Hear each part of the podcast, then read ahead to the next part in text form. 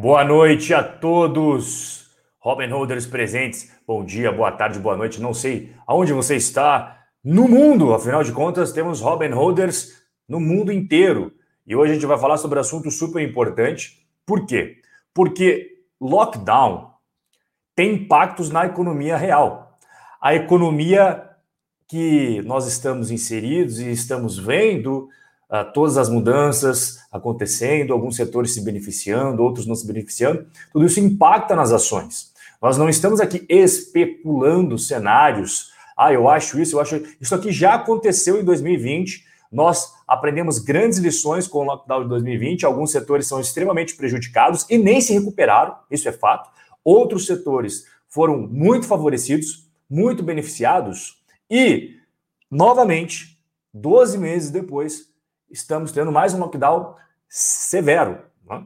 onde as pessoas não podem gastar como elas bem entendem, ir nos estabelecimentos como elas bem entendem, como se fosse é, muito semelhante ao que nós vivenciamos em 2020. Então, Robin Holders, o papo de hoje é muito sério e muito importante, porque eu sempre faço lives. A diferença de 2020 para 2021 é que eu fazia lives no Instagram e durante aquela época eu fiz muitas lives no Instagram onde as pessoas estavam preocupadas. E não é à toa, após muitas pessoas entrarem na bolsa no momento de alta, elas foram pegas de surpresa com derretimento das ações em 50%.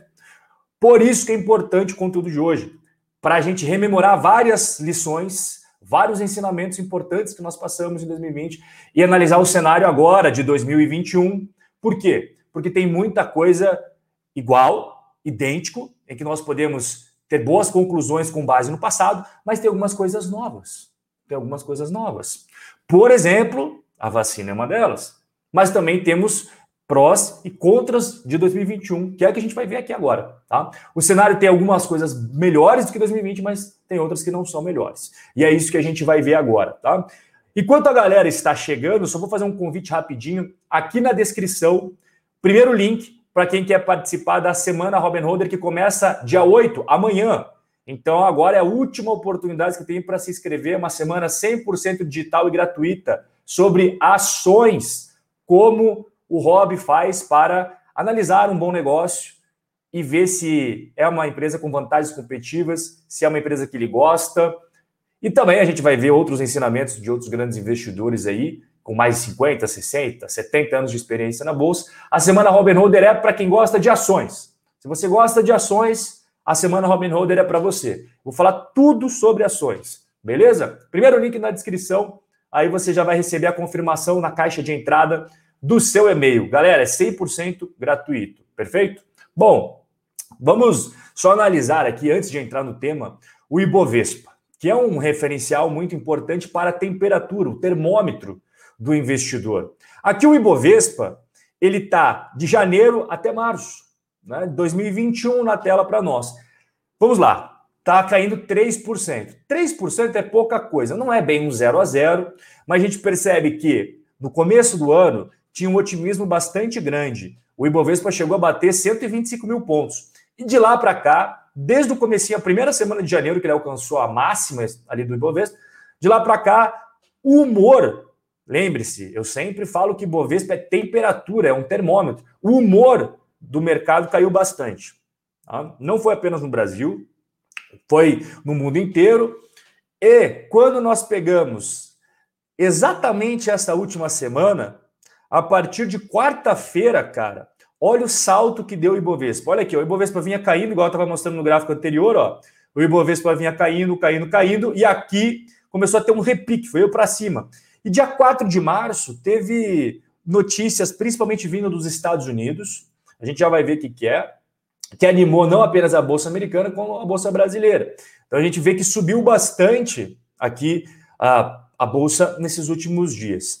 Rob, quais foram os motivos que fizeram a Bolsa subir? Né, dessa recuperação que você está nos mostrando no gráfico, foi lá para 125 mil pontos, caiu até 110 e agora já chegamos a 115. O que, que fez a Bolsa sair dos 110 mil pontos até os 115 mil pontos? Foram alguns motivos. Primeiro, a disparada do barril de petróleo, ok? Alcançou ali a casa dos 69 dólares. Segundo, criação de 379 mil vagas de emprego nos Estados Unidos em fevereiro, sendo que a expectativa era apenas 182 mil, ou seja, foi bem acima das expectativas. Uma notícia, foi uma surpresa positiva, pegou o pessoal de surpresa, mas foi uma surpresa positiva, ok? Foi um presentão aí de fevereiro, essa criação extra, muito maior aí do que o pessoal estava esperando. E no Brasil, especificamente, aprovação do Senado que as despesas do auxílio emergencial serão excluídas do teto de gastos no limite de até 44 bilhões. Esses três pontos foram fundamentais para você ver aquela subida de 110 mil pontos a 115 mil pontos. E, é claro, teve o pacote norte-americano. Por quê? Porque o pacote americano ele contagia o mundo inteiro.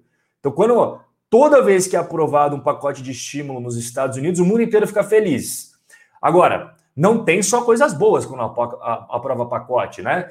a tendência de aumentar a inflação, a tendência de diminuir o poder da, de compra da moeda. Isso a gente vê em todas as moedas do mundo, tá, galera? É por isso que eu sempre falo, quando você vai investir em moedas, você tem que investir em ativos em dólar, não comprar e deixar guardado o dólar embaixo do colchão. Essa estratégia no longo prazo não é vencedora, ok? Você tem que pegar e investir em ações que produzem alguma coisa, que tem lucros, que tem negócios, entende? Porque pare para pensar o seguinte: quando aumenta a inflação, as empresas elas repassam a inflação para o consumidor. E se você é sócio de uma Apple, de uma Microsoft, de um McDonald's, toda a inflação é repassada para o consumidor. Então, no longo prazo, as ações costumam ser uma boa proteção contra a inflação. No curto prazo, não. Mas no longo prazo, as inflações, tanto as ações no Brasil quanto nos Estados Unidos, costumam proteger mais o investidor do, da perda de poder de compra, ok? Bom, aqui é o preço do petróleo que eu falei para vocês agora há pouco, né? Vocês percebem como ele subiu bastante? Olha aqui, ó, auge do lockdown mundial em 2020. Barril de petróleo, claro, teve aquele ponto fora da curva que ele começou a custar negativo, mas excluindo aquilo lá, que aquilo lá foi uma aberração, você veja que o preço do petróleo estava 20 dólares em março, março de março, abril de 2020.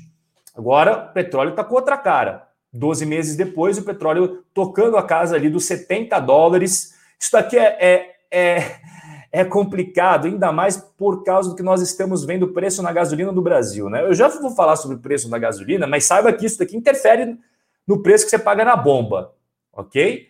E ainda mais toda essa polêmica, toda essa repercussão que nós estamos vivenciando no Brasil aí nos últimos tempos sobre o preço dos combustíveis, isso daqui impacta diretamente. Então, começaram a reclamar do preço dos combustíveis no Brasil aqui, que o dólar era 40. O dólar, o dólar, o preço do barril do petróleo é 40. O pessoal já começou a reclamar que a gasolina estava cara nos postos de combustível. Aguenta, imagina agora com o dólar sendo cotado, o dólar, o barril do petróleo sendo cotado a 70 dólares e subindo. Tendência de subida. Olha só se olhar o gráfico. Subindo. Foi de 40 para 50 para 60 e agora está triscando 70 dólares. Se prepare. Olha, é muito difícil você prever o preço da gasolina. Muito difícil, tá? Assim como o preço do barril do petróleo já é uma coisa muito difícil de se prever tem uma série de influências, uma série de variáveis, decisões políticas, decisões de quantos barris vamos extrair por dia, é uma série de coisas que está completamente fora do nosso controle. Mas lembre-se que além de todas as variáveis, no Brasil nós temos uma pimenta, que é a Petrobras. E as decisões políticas que são feitas dentro da Petrobras, horas são boas para o consumidor, horas não são boas para o consumidor. Agora, uma coisa é, é fato, é impossível a Petrobras agradar investidores do jeito que os investidores querem, governo do jeito que o governo quer e a população do jeito que a população quer. São três partes com interesses nem sempre alinhados. Pelo amor de Deus, vamos ser honestos e transparentes aqui. São três partes que nem sempre têm os mesmos interesses, e aí a Petrobras fica sempre indo de um lado para o outro, do lado para o outro, do lado para o outro, e às vezes ela não agrada a ninguém. É por isso que eu acho, a minha opinião, que a Petrobras tem que se decidir de uma vez por todas se ela vai ser privada e existir para agradar os investidores, para agradar o mercado, ou se ela vai ser 100% estatal. O que não dá para ser, na minha opinião, é uma empresa que não é nenhum nem outro. Uma estatal, como a Petrobras, com a interferência política que tem, e que ah, temos que cuidar dos brasileiros, temos então beleza, então seja 100% estatal. Agora, temos que cuidar dos acionistas, sempre buscar lucro, sempre buscar isso, mas não podemos cobrar o preço que devemos. Não... Cara, fica um negócio muito maluco. Isso é uma coisa que me incomoda muito na Petrobras. Você nunca sabe para que lado ela vai.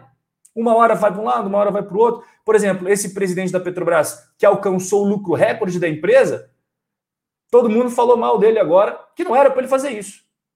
Aí quando a Petrobras não busca o lucro, o mercado pune ela porque ela não está buscando lucro. Percebe como a situação é muito complicada?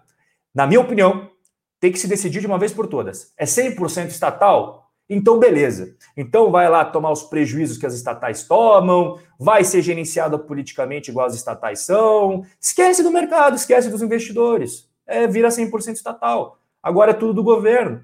Ou privatiza de uma vez. Abre o resto do capital na bolsa, sai fora o governo e passa a ser uma empresa com foco em eficiência, em lucratividade. Difícil pra caramba.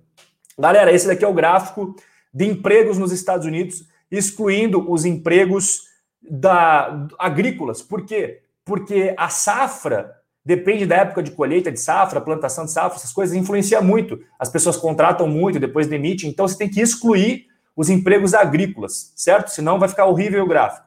E esse é o gráfico dos empregos que não entra emprego agrícola, mas conta o resto do pessoal. Então, aqui o auge do lockdown no ano passado a gente teve a maior perda de empregos da história dos Estados Unidos.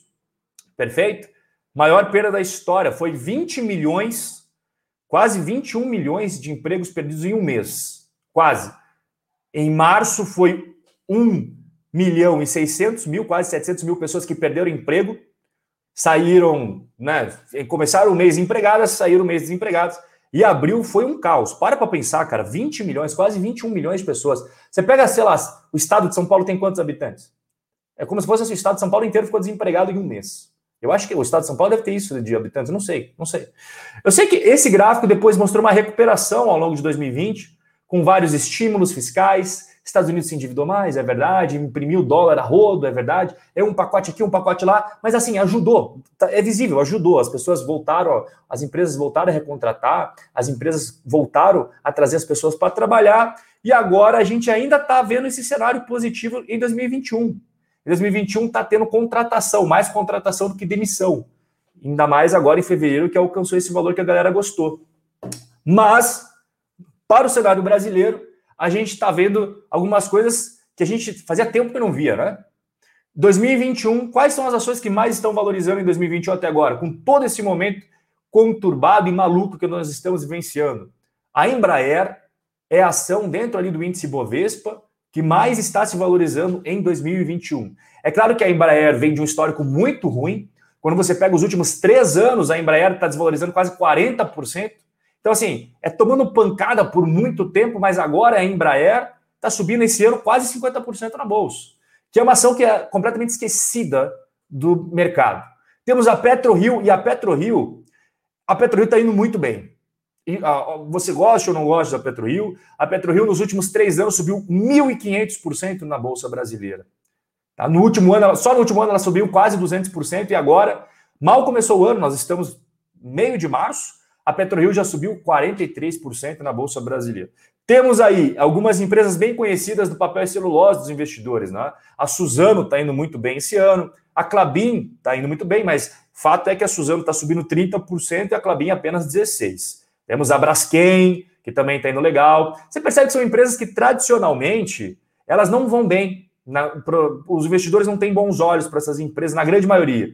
A Clabin o pessoal costuma gostar, até a Suzano, mas pô, a Embraer o pessoal não gosta, a Braskem o pessoal não gosta, a própria JBS, que é uma das empresas que mais subiu em 2021, também o pessoal não gosta. CSN, muito ligado ao setor de siderurgia, o pessoal também costuma não gostar. Então é, uma, é um ano até agora de zebras, fato.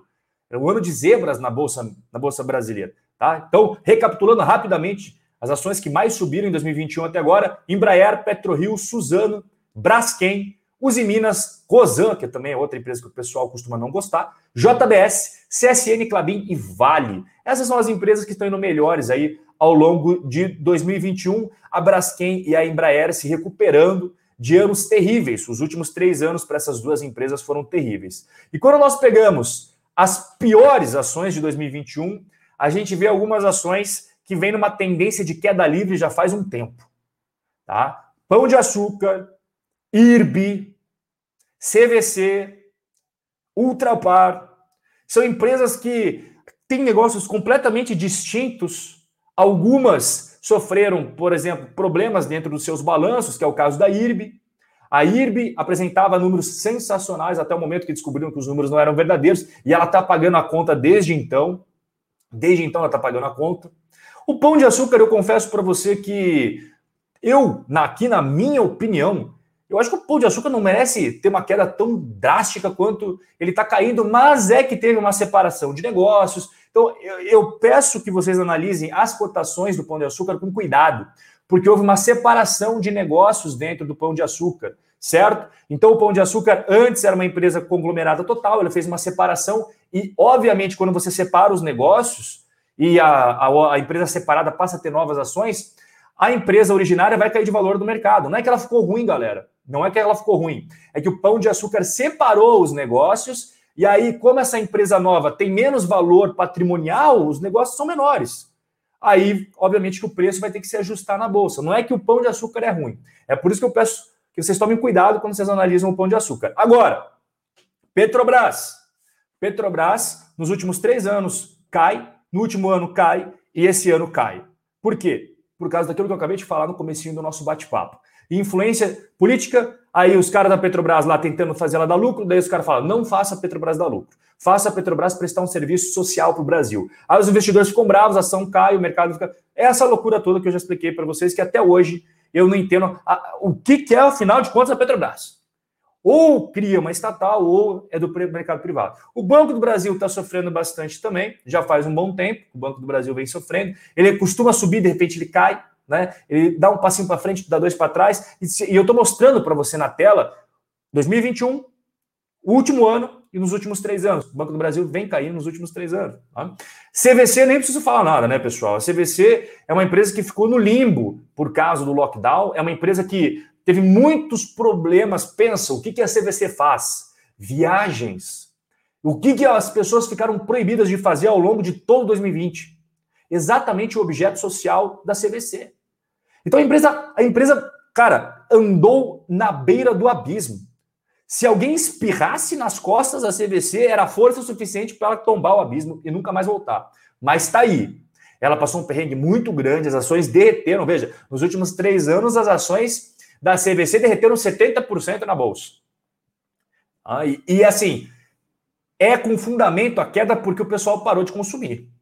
Né? É, é para, o pessoal parou de consumir viagem. Não é nem culpa da CVC. Aqui a gente tem que ser transparente. Não é culpa da CVC. A CVC tem um modelo de negócio ligado a viagens. Não pode viajar, como é que ela vai fazer para ganhar dinheiro? E esse mesmo problema as empresas norte-americanas enfrentaram nos Estados Unidos. Então aqui eu tenho que tirar a culpa das costas da, da gerência da CVC em relação à queda de receitas, porque não é culpa deles. Você pode questionar outras decisões que a pessoal da CVC tomou, mas você não pode botar na conta deles a crise. A Ultrapar é um caso de amor e ódio no mercado, porque por anos a Ultrapar teve excelentes resultados, resultados que os investidores gostaram bastante, era considerada uma grande queridinha, os postos Ipiranga, e aí a empresa começou a diversificar o seu modelo de negócio, até que o que aconteceu? O mercado começou a não ter mais tanto carinho pelas ações da Ultrapar, não estava mais satisfeito com os resultados que a Ultrapar estava entregando, e as ações começaram gradativamente cair, gradativamente cair, e aí nós chegamos a essa queda que você está vendo acumulada nos últimos três anos, de quase metade do valor da empresa foi ralo abaixo. Só que no último ano, você veja, no último ano, que foi um ano que a maioria das empresas teve muitos problemas na Bolsa Brasileira, ela subiu. Interessante isso, né? Então, o que eu falo? A outra par é um caso de amor e ódio. Amor e ódio do mercado, mas, né, em 2021, só em 2021 ela está caindo mais 20%. A Exetec é outro caso interessante. Por quê? Construção civil, pessoal, extremamente cíclico. Construção civil é algo que, quando a economia vai bem, tudo prospera no setor da construção civil. Por quê? Os bancos, eles não são mais tão cautelosos na hora de emprestar dinheiro, as taxas de juros abaixam para os empréstimos, as pessoas estão empregadas, as pessoas estão otimistas com a economia e começam a consumir mais e acreditam que o mundo será colorido para sempre. Esse é o ambiente de crescimento econômico em que as construtoras aproveitam e muito. E as ações das construtoras em momentos de bonança sobem muito. Mas quando o mercado vira, elas caem muito. Então, se você tem construtoras na sua carteira, saiba que você está tratando de um setor montanha russa. Quando você coloca uma construtora dentro da sua carteira, você não está colocando uma VEG, você não está colocando uma Engie, você não está colocando uma Taesa, você está colocando uma construtora civil que é extremamente volátil de acordo com os ciclos da economia. Em momentos bons, ela vai muito bem, em momentos ruins, cara, não vai tão bem. Ela costuma cair bastante na bolsa. Então você como investidor tem que ter isso em mente. Você como investidor tem que estar sabendo quais os setores que você está colocando seu dinheiro, porque alguns setores caem mais em crises, outros caem um pouco menos. Agora, é claro que o inverso também acontece. Em momentos de bonança, aqueles setores que não têm tanta oscilação sobem um pouquinho. Agora, aqueles extremamente voláteis, que é o caso da construção civil, dá aquela explosão para cima. Então, quando você vai montando a sua carteira, você tem que saber os setores que você está posicionado. E aqui na tela você está vendo alguns setores extremamente cíclicos. CVC, viagem, lazer, turismo, extremamente cíclico. Exetec, construção civil, extremamente cíclico. Cuidado com essas coisas quando você vai montar a sua carteira de longo prazo. Tá? Um ponto agora, vamos, vamos entrar um pouquinho mais aí nesse ambiente que a gente está vivenciando agora, nesse momento. Foi anunciado pelo Ministério da Saúde 30 milhões de doses de vacinas em março no Brasil inteiro. Ok? 30 milhões de doses, segundo o Ministério da Saúde, é um número abaixo do que nós estávamos esperando. O pessoal estava esperando no mínimo 40 milhões de doses, mas aqui mais uma vez a gente tem que estar aberto ao que acontece no mundo. Está faltando insumo para vacina, está faltando vacina pronta, o mundo inteiro está comprando vacina. E o governo brasileiro ele não foi o primeiro, nem o segundo, nem o terceiro a encomendar as vacinas e fazer o contrato de compra e venda. O governo brasileiro foi ali da metade para os últimos, na hora de fazer os pedidos. Tinha muita discussão se era para vacinar, se não era, enquanto isso, outros países estavam já comprando as vacinas, encomendando, pagando para as empresas entregar as vacinas. É por isso que você está vendo uma vacinação avançada nos Estados Unidos, uma vacinação avançada na Europa e no Brasil ainda no começo. Mas qual é a notícia boa? 30 milhões de doses é melhor do que nenhuma. Então, isso daqui é uma notícia que também, de certo modo, trouxe um, um ar de otimismo para a Bolsa Brasileira, mas não foi o fator fundamental. O pessoal esperava muito mais vacinas, mas o legal é que a previsão é que de março até julho, perfeito? Então, até a metadinha do ano, 64 milhões de doses vindo do Instituto Butantan e 108 milhões de doses da vacina AstraZeneca. Pessoal, a tendência é que ao longo do tempo aí de 2021 as coisas melhores se essas vacinas prometidas forem entregues e forem aplicadas mesmo na população brasileira. Até agora, pelo menos para março, 30 milhões, melhor do que zero. De março a julho teremos mais milhões e milhões de doses aí, 64 milhões do Butantan, 108 milhões da AstraZeneca para galera. Bom, que mais que nós estamos vendo que está influenciando nossa vida no dia a dia? Gasolina impacta no seu bolso, impacta diretamente na inflação, no custo de vida, ainda mais de um real cada vez mais desvalorizado, que é o que nós estamos vendo com a nossa moeda. Infelizmente, o real vem se desvalorizando a cada mês que passa. Isso já faz 10 anos.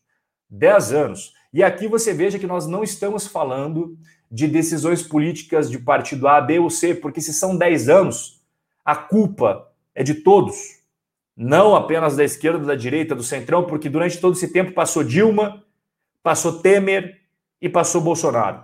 Nós temos todos os espectros possíveis e imagináveis de comandantes na frente do poder e o dólar só vem se desvalorizando. Isso é prova de que é um problema estrutural, não é apenas decisões políticas. O dólar, ele reflete os fundamentos de um país. Assim como a cotação reflete os fundamentos de uma empresa no longo prazo, o dólar reflete como o gringo vê a saúde financeira do Brasil, a expectativa de crescimento da economia, a desburocratização, ambiente positivo para negócios, baixa corrupção, baixa criminalidade. Tudo isso é como o que o gringo analisa antes de botar dinheiro dentro de um país.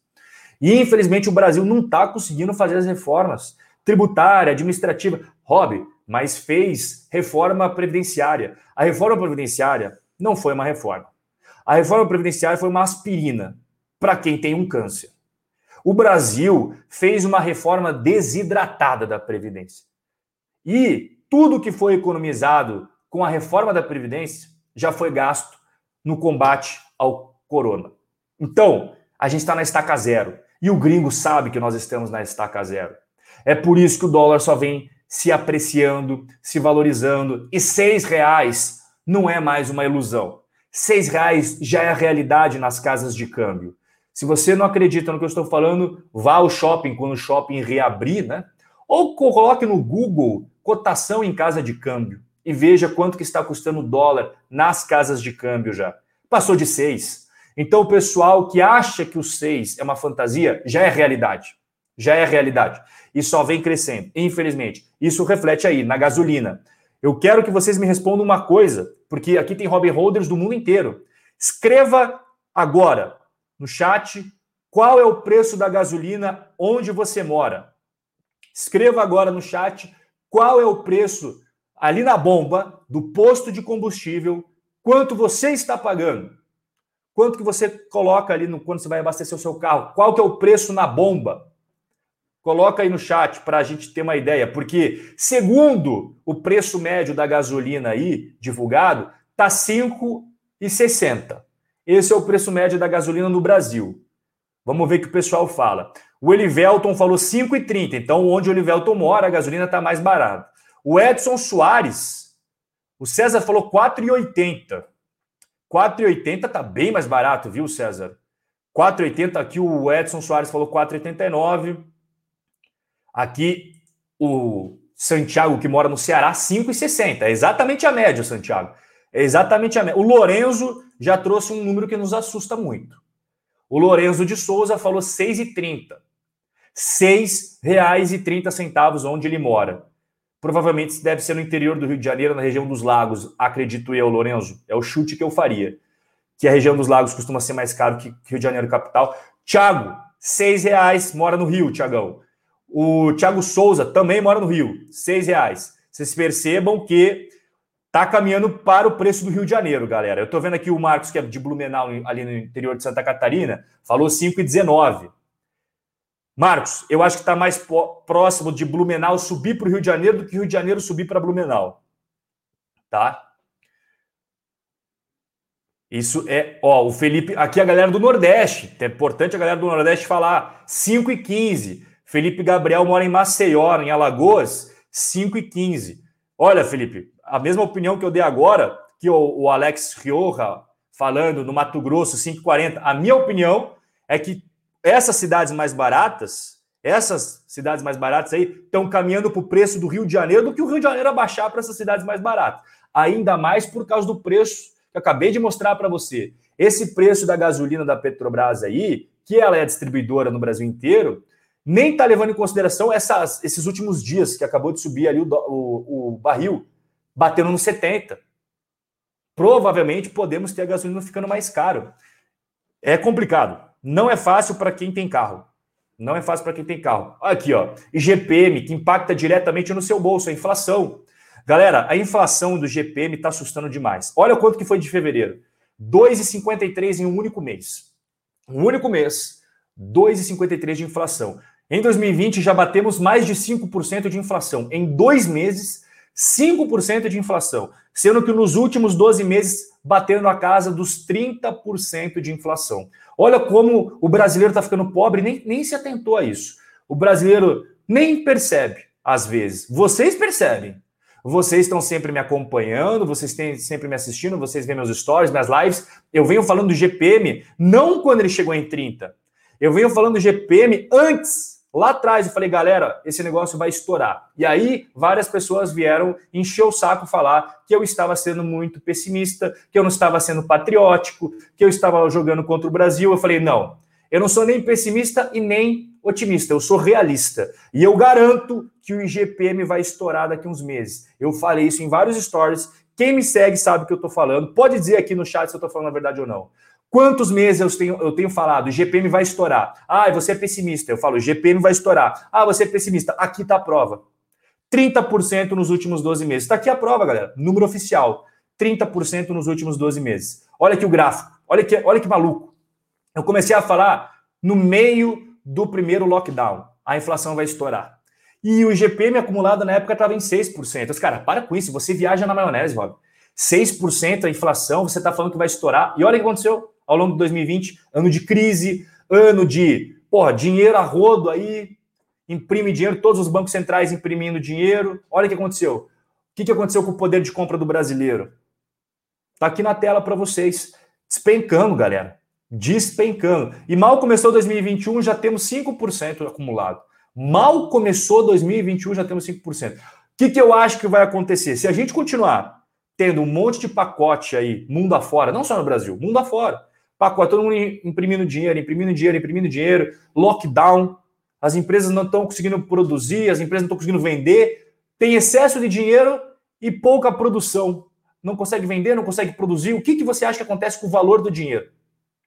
É esse raciocínio que eu fiz lá atrás. Tá tendo muita gente imprimindo dinheiro, auxílio para cá, auxílio para cá, auxílio para lá, não sei o que lá. Beleza, entendo que é necessário. Mas o efeito colateral vai ser perda do poder da moeda. É igual se você, toma remédio. Às vezes tem gente que toma remédio para dor de cabeça e daí dá problema no estômago, não é verdade? É a mesma coisa aqui. Vamos tentar resolver o problema da crise? Beleza, imprime dinheiro, mas tem efeito colateral. Se resolve a dor de cabeça, qual que é o problema no estômago? Inflação. Então aqui, 2021, eu não tô otimista com a inflação. Cara, mal começou 2021, já começou pior do que 2020 a inflação. Então, espero que reduza. Inflação é ruim para todo mundo. Inflação avassala as economias. A inflação é o pior, é, pior veneno que existe numa economia, cara. É o, é, o pior, é o pior veneno que existe na economia. Basta você ver a inflação na Venezuela, a inflação na Argentina. O que faz a galera ficar pobre é a inflação. Perda, a moeda não vale nada. O Brasil tem que tomar cuidado. Tomar muito cuidado com isso. E vocês, como investidores, como é que vocês se protegem? Eu vou mostrar mais aqui na live como se protege, mas vocês sabem, investindo em ativos que geram valor, em ativos de empresas produtivas, fundos imobiliários, pode ser até título de renda fixa protegido pela inflação, mas não pode deixar o negócio destrambelhar, tá bom, galera? O Brasil, infelizmente, saiu da lista de 10 maiores economias do mundo. Isso é um dado super recente. A Austin Rating publicou as maiores economias do mundo. E, infelizmente, o Brasil, que há pouco tempo atrás era a capa da Economist como país queridinho do mundo. Vocês lembram dessa época? Aqui ninguém é, é adolescente. Eu lembro da capa da Economist, o Cristo Redentor levantando voo. O Brasil era a capa do mundo. Todo mundo otimista com, o Brasil. O Brasil é a próxima China. O Brasil é o país do futuro. Bom, infelizmente não foi. Por quê? Porque o Brasil já não é nem as 10 maiores economias do mundo. Está na 12 colocação. E o pior de tudo, não é nem ter caído para a 12 é a previsão de que vai piorar em 2021 e quem está falando isso não sou eu. É o pessoal que faz esse estudo, a Austin Rating. Está aqui o estudo para você. Então, o Brasil, atualmente, está atrás de economias como? País... Eu vou até tirar aqui, cara, eu vou até tirar aqui os países desenvolvidos. Eu vou comparar só os países emergentes para a gente nem comparar Estados Unidos, Japão, que é sacanagem comparar eles com o Brasil. Mas a gente pega a China. A China não é um país desenvolvido, tá? Tem muita pobreza na China. A China está na frente do Brasil. A Índia, a Índia é extremamente pobre, galera. Se vocês acham que o Brasil é pobre, a Índia também é. Às vezes, em algumas regiões, piores que as favelas brasileiras. E a Índia está na frente do Brasil. Tá? A Rússia, que todo mundo fala que é um país quebrado, ruim, está na frente do Brasil agora. Infelizmente, a Rússia passou o Brasil. Sendo que a Rússia, cara, tem problemas assim lamentáveis lá dentro. Nós sabemos disso, né? Está na frente do Brasil. E agora, o Brasil, para 2021, é esperado que fique atrás da Austrália. Cara, a Austrália, para para comparar o que o Brasil produz e o que a Austrália produz. Cara, tem uma região na Austrália que é totalmente desabitada, não tem nada. E mesmo assim, os caras estão conseguindo ter um PIB maior que o brasileiro, estimado para 2021. A Indonésia está quase chegando no Brasil. Você já viram o tamanho da Indonésia? A Indonésia, já viram o tamanho da Indonésia? Cara, a Itália produzir mais do que o Brasil é uma vergonha para o Brasil. Que a Itália, quantas Itálias cabem dentro do Brasil em questão de território? A Itália tem uma série de entraves, burocracia exagerada, problemas com máfia, violência. A Itália também tem. Não vamos ser aqui ingênuos dizer que a Itália é perfeita. A Itália não é uma Alemanha. Está na frente do Brasil. E, infelizmente, tudo isso daqui é reflexo dos erros que a gente vem cometendo. Não é de agora. São erros históricos que o Brasil não conserta, cara. Infelizmente, o pessoal que comanda o Brasil, que é o Congresso, quem faz as leis, etc., mudanças, reformas estruturais, é o Congresso. Eu sempre falo, quem manda no Brasil, o presidente tem poder, óbvio, mas quem que faz lei no Brasil? Reformas estruturais, quem faz? Senado e deputado. Os deputados federais e o Senado Federal. Eu não vejo nada em relação a isso para mudar. Pô, vamos mudar então o sistema tributário? Não. Vamos fazer uma reforma administrativa? Não. Vamos cortar benefícios dos políticos? Nunca. Vamos fazer o quê? Tributar os investidores. Essa é a solução. Tributar os investidores. Vamos tributar os dividendos desses investidores malignos, esses investidores que representam a crueldade, quem investe na bolsa é ruim. Quem quer ganhar dinheiro na bolsa tem mau caráter. Nós, os políticos, estamos aqui para salvar a população desse mau caratismo dos investidores da bolsa brasileira, que só querem lucrar, que só querem ganhar dividendos. Esse é o discurso que eles falam, galera.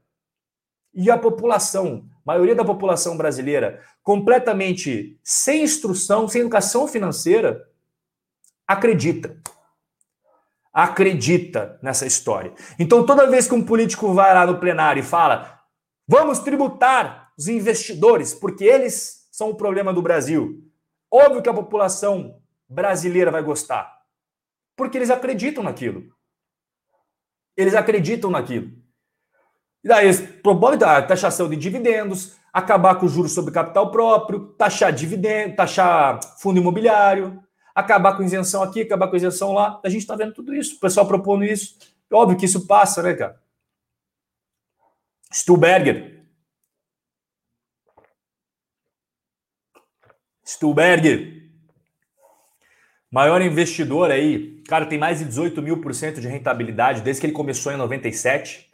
É o maior gestor hoje do Brasil em ativo sobre gestão e ele está pessimista com o real, ok? Se vocês querem depois ler a carta do Stuberg, ele sempre publica uma carta. É como se fosse o Warren Buffett. O Warren Buffett sempre publica uma carta falando o que, ele pensa. E o Stuberg publicou uma carta recente falando o que, que ele pensa sobre o Brasil, a economia, perspectiva de futuro. E eu gosto de ouvir os caras que são extremamente experientes, como é o caso do Stuberg, e têm resultados, que também é o caso do Stuberg. E uma coisa que eu admiro muito no Luiz Stuberg é que ele não economiza nas palavras. Ele não é, ele não está preocupado em agradar. Ele não precisa agradar ninguém. Ele fala o que ele realmente pensa, sem filtro. Sem filtro. E isso eu gosto. Eu gosto das pessoas que falam a realidade. Não gosto quem fica passando açúcar para ficar melhor de você digerir algumas verdades. Fala a verdade, porque a verdade pode ser dolorida, mas liberta.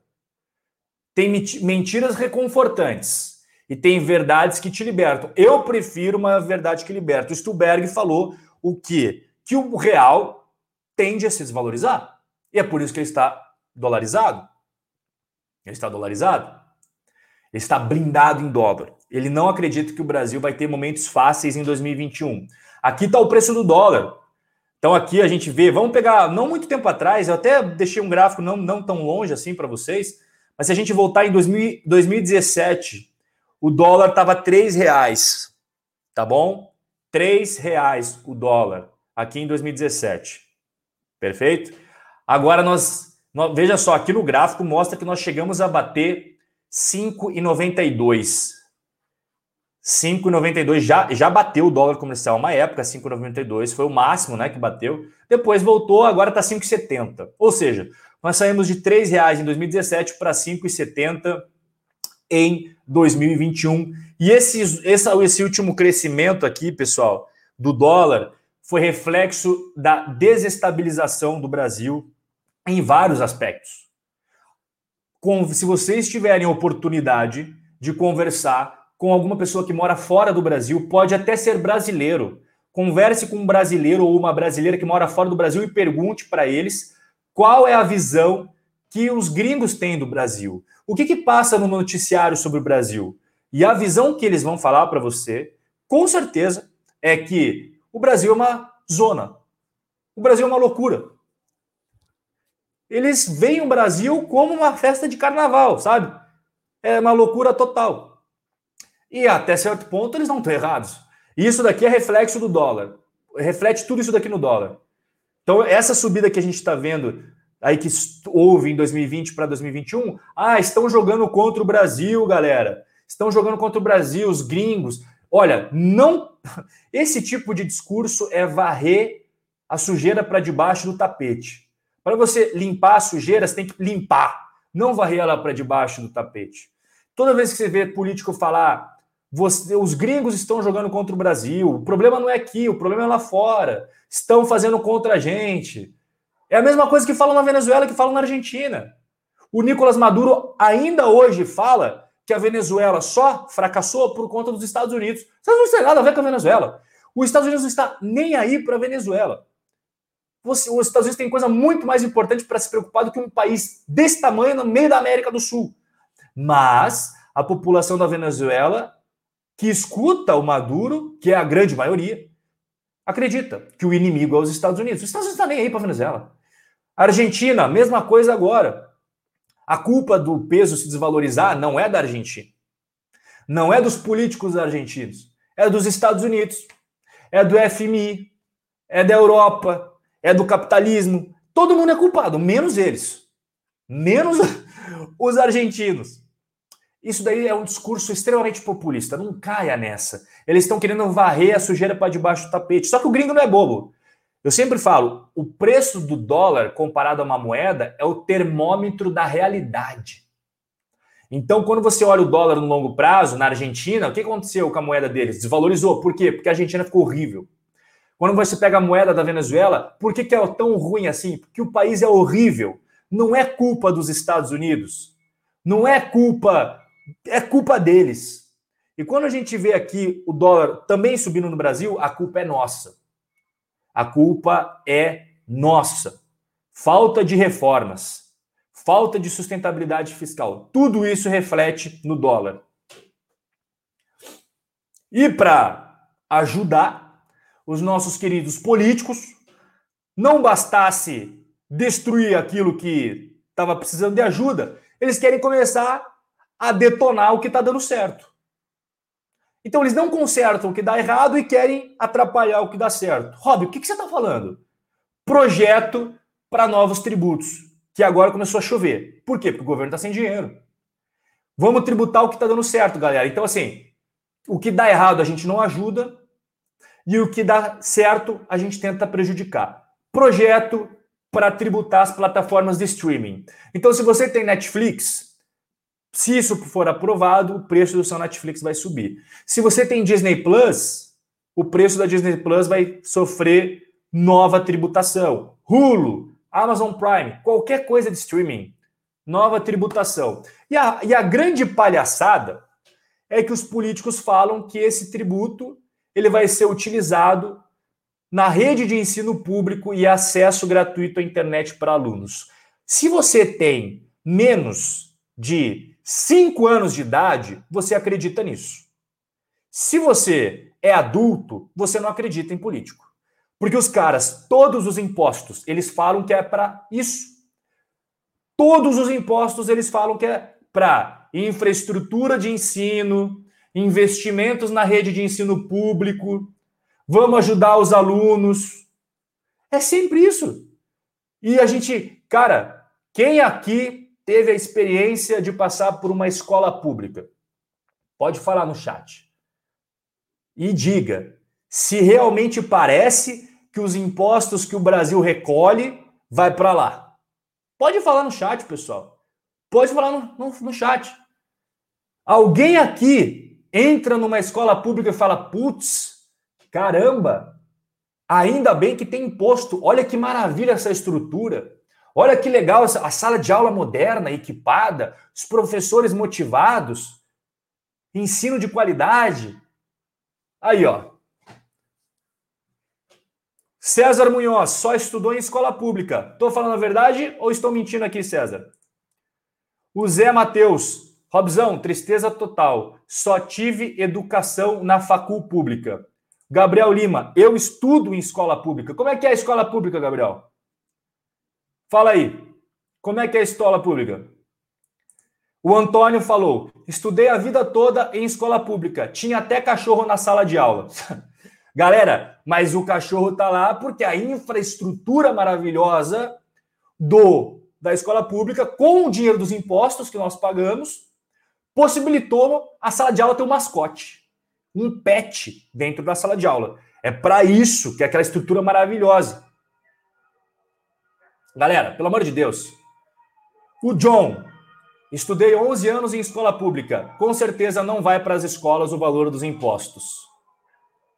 É óbvio que não. É óbvio que não. O Gilson falou que estudou na, na escola militar. Daí é diferente, Gilson. Escola militar, as pessoas que eu sei que passaram pela escola militar têm feedbacks positivos, ok? Não sei qual é o seu, mas aqui eu estou me referindo à escola pública no sentido. Na escola pública mesmo, sabe? Que a escola militar tem que fazer um exame. Escola pública, qualquer pessoa pode estudar na escola pública. E aqui está a grande polêmica, né, pessoal? cobrança de imposto sobre os nossos dividendos. Não bastasse os dividendos ter caído, porque as empresas não estavam conseguindo lucrar em 2020. O que aconteceu com o lucro do Itaú? O que aconteceu com o lucro do Bradesco? Caiu, óbvio que caiu. Santander, várias empresas tiveram queda no seu lucro. Lojas Renner, empresas consideradas pô, super boas aí pelos investidores, caíram. Então, as empresas na economia real já tiveram grandes dificuldades em 2020. Mesmo assim, temos aí esse novo projeto de lei desse deputado de Goiás que quer instituir o imposto de renda sobre as ações na hora de pagar os dividendos.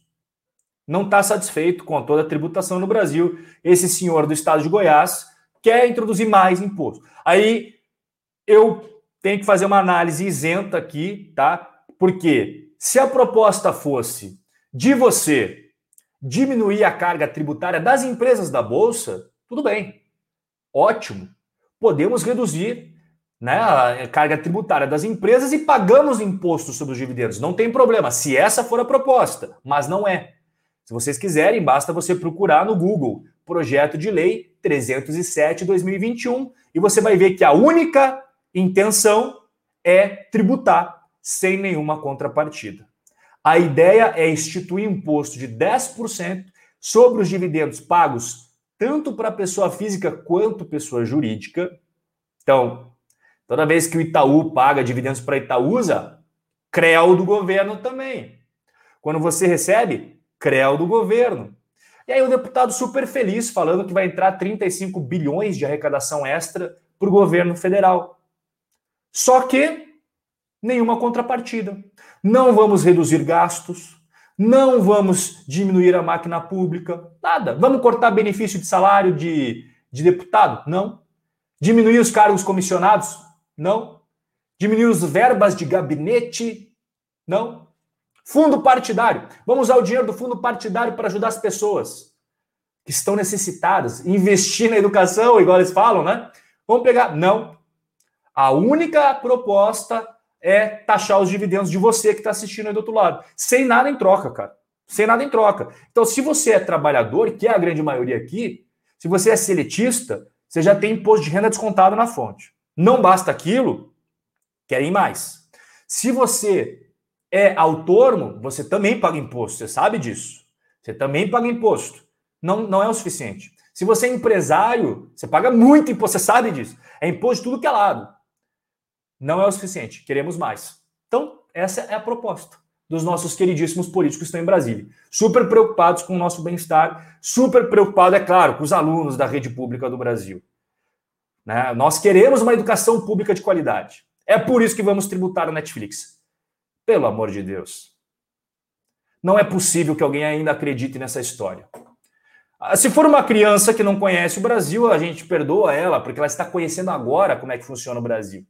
Mas se você é adulto, se você ainda acredita que político faz imposto para investir na educação, eu escuto isso desde que eu sou pequeno, E eu nunca vejo a educação brasileira como um todo melhorar. Agora criamos aqui um centro de ensino maravilhoso, igual as crianças na Coreia do Sul têm. Os moleques fazendo conta, tudo que é jeito de ponta cabeça, o moleque calcula melhor que uma HP. Não. O Brasil passa vergonha em todos os testes mundiais. Perde, às vezes, para país da África em certas matérias. Pô, e dinheiro os caras recebem. E aí não é culpa, cara, da professora do cara. Coitadas essas professoras aí de escola pública. Só se lascam. Recebem mal. Quando recebem, tem problema de violência, às vezes aluno ameaça ela dentro da sala. Não é um dos melhores climas para você ser professor. O sistema público não é fácil. Mas não é culpa do professor e nem do diretor da escola. O problema está lá em cima. Eu falo, mas uma reforma, não, não, vamos, não precisamos de reformas. Não precisamos de reforma. O Brasil está perfeito assim. A culpa é dos investidores, por isso que eles, eles têm que pagar imposto de dividendos. Se eles pagarem imposto sobre dividendos, a gente resolve todos os problemas do Brasil. Pelo amor de Deus. Começamos o lockdown, né, rapaziada? Vocês aí com certeza viram, né, o São Paulo parou mais uma vez. Muito da economia brasileira gira por São Paulo. E já começaram os protestos contra o lockdown, porque na primeira vez que nós tivemos em 2020, a população comprou a briga. Mas a partir do momento que a população viu alguns políticos falando uma coisa na frente das câmeras e fazendo outra por trás, a população foi para rua, igual você está vendo aí, encher o saco, né, pô? Aí, ó. Abra São Paulo já, Dória. Vocês estão vendo a foto da, dos caminhoneiros protestando contra o lockdown, bloqueando a cidade de São Paulo. Fora Dória. Por que, que eles estão fazendo? Porque eles pegam no pé do Dória. Porque rodou a internet o Dória falando lockdown em São Paulo indo para Miami. Aí a população ficou brava. Óbvio, né? Ah, então eu não posso trabalhar, o cara tá indo para Miami na boa. Pô, isso queimou geral a imagem com a população. Os governantes, de modo geral, que falam uma coisa e fazem outra, a população fica, pô, você tá de sacanagem, irmão. Eu acreditei lá atrás, fiquei em casa, deixei de ganhar dinheiro, achando que todo mundo estava fazendo isso. E você que estava falando para todo mundo fazer, não estava fazendo. A população pode ser enganada. Mas ela não é burra, cara. Ela não, não é enganada para sempre. Ela pode ser enganada uma, duas, mas chega uma hora que ela acorda.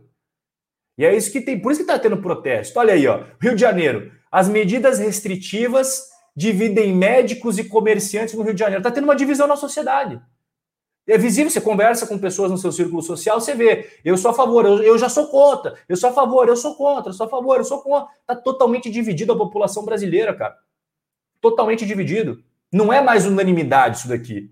E está criando atritos. Tem pessoas que já não respeitam, tem pessoas que estão de saco cheio, não acreditam mais no que os governos falam. Está aqui o reflexo, ó. no Rio de Janeiro, visível. Comerciantes e médicos divididos no Rio de Janeiro. São Paulo, caminhoneiro protestando, bloqueando as pistas. Primeira noite de lockdown em São Paulo, ruas desertas e comércio fechado. Comércio de São Paulo, pé da vida mais uma vez, porque está quebrando todo mundo. Esses pequenos comerciantes estão quebrando. Óbvio, como é que você vai sobreviver? Pagar aluguel, pagar funcionário, pagar imposto, que imposto não, vou, não, não foi cortado os impostos, tá? Continua sendo cobrado. Foi cortado lá atrás, agora não. Continua sendo cobrado. Então, pô, o comerciante ó, tá protestando também, tá brabo, quebrando, deixando de pagar aluguel, não pagando fornecedor. Magalu, via varejo, não. Tô falando o pequeno comerciante de São Paulo. E aí começam protestos no mundo inteiro. A Argentina, a Argentina está tendo protestos e vocês sabem por quê? Porque saiu na mídia que os ministros amigos do governo tomaram vacina antes dos idosos. Então, se você é um ministro da Argentina com seus 30 anos, você tomou a vacina antes dos idosos com 80 anos. Por quê? Porque você é amigo do rei. A população não é amigo da rei, a população que se lasque. E aí a população ficou sabendo disso. É o que eu falo, você pode enganar o povo uma ou duas vezes, mas eles não são enganados para sempre. E aí a população da Argentina foi para a rua. Na Inglaterra está tendo protesto. Por quê? Porque tem muito negócio quebrando. A Suécia. Essa foto que vocês estão vendo é da Suécia, tá? Estocolmo.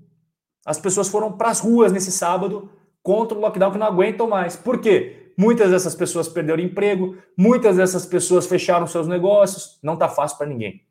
E tudo isso tem repercussão direto nas ações. Por quê? Porque a ação está no mundo real, galera. As ações estão inseridas na economia real. Tudo isso que vocês estão vendo aqui não é, ah, mas isso é só lá. Na bolsa não interfere nada. Contrário.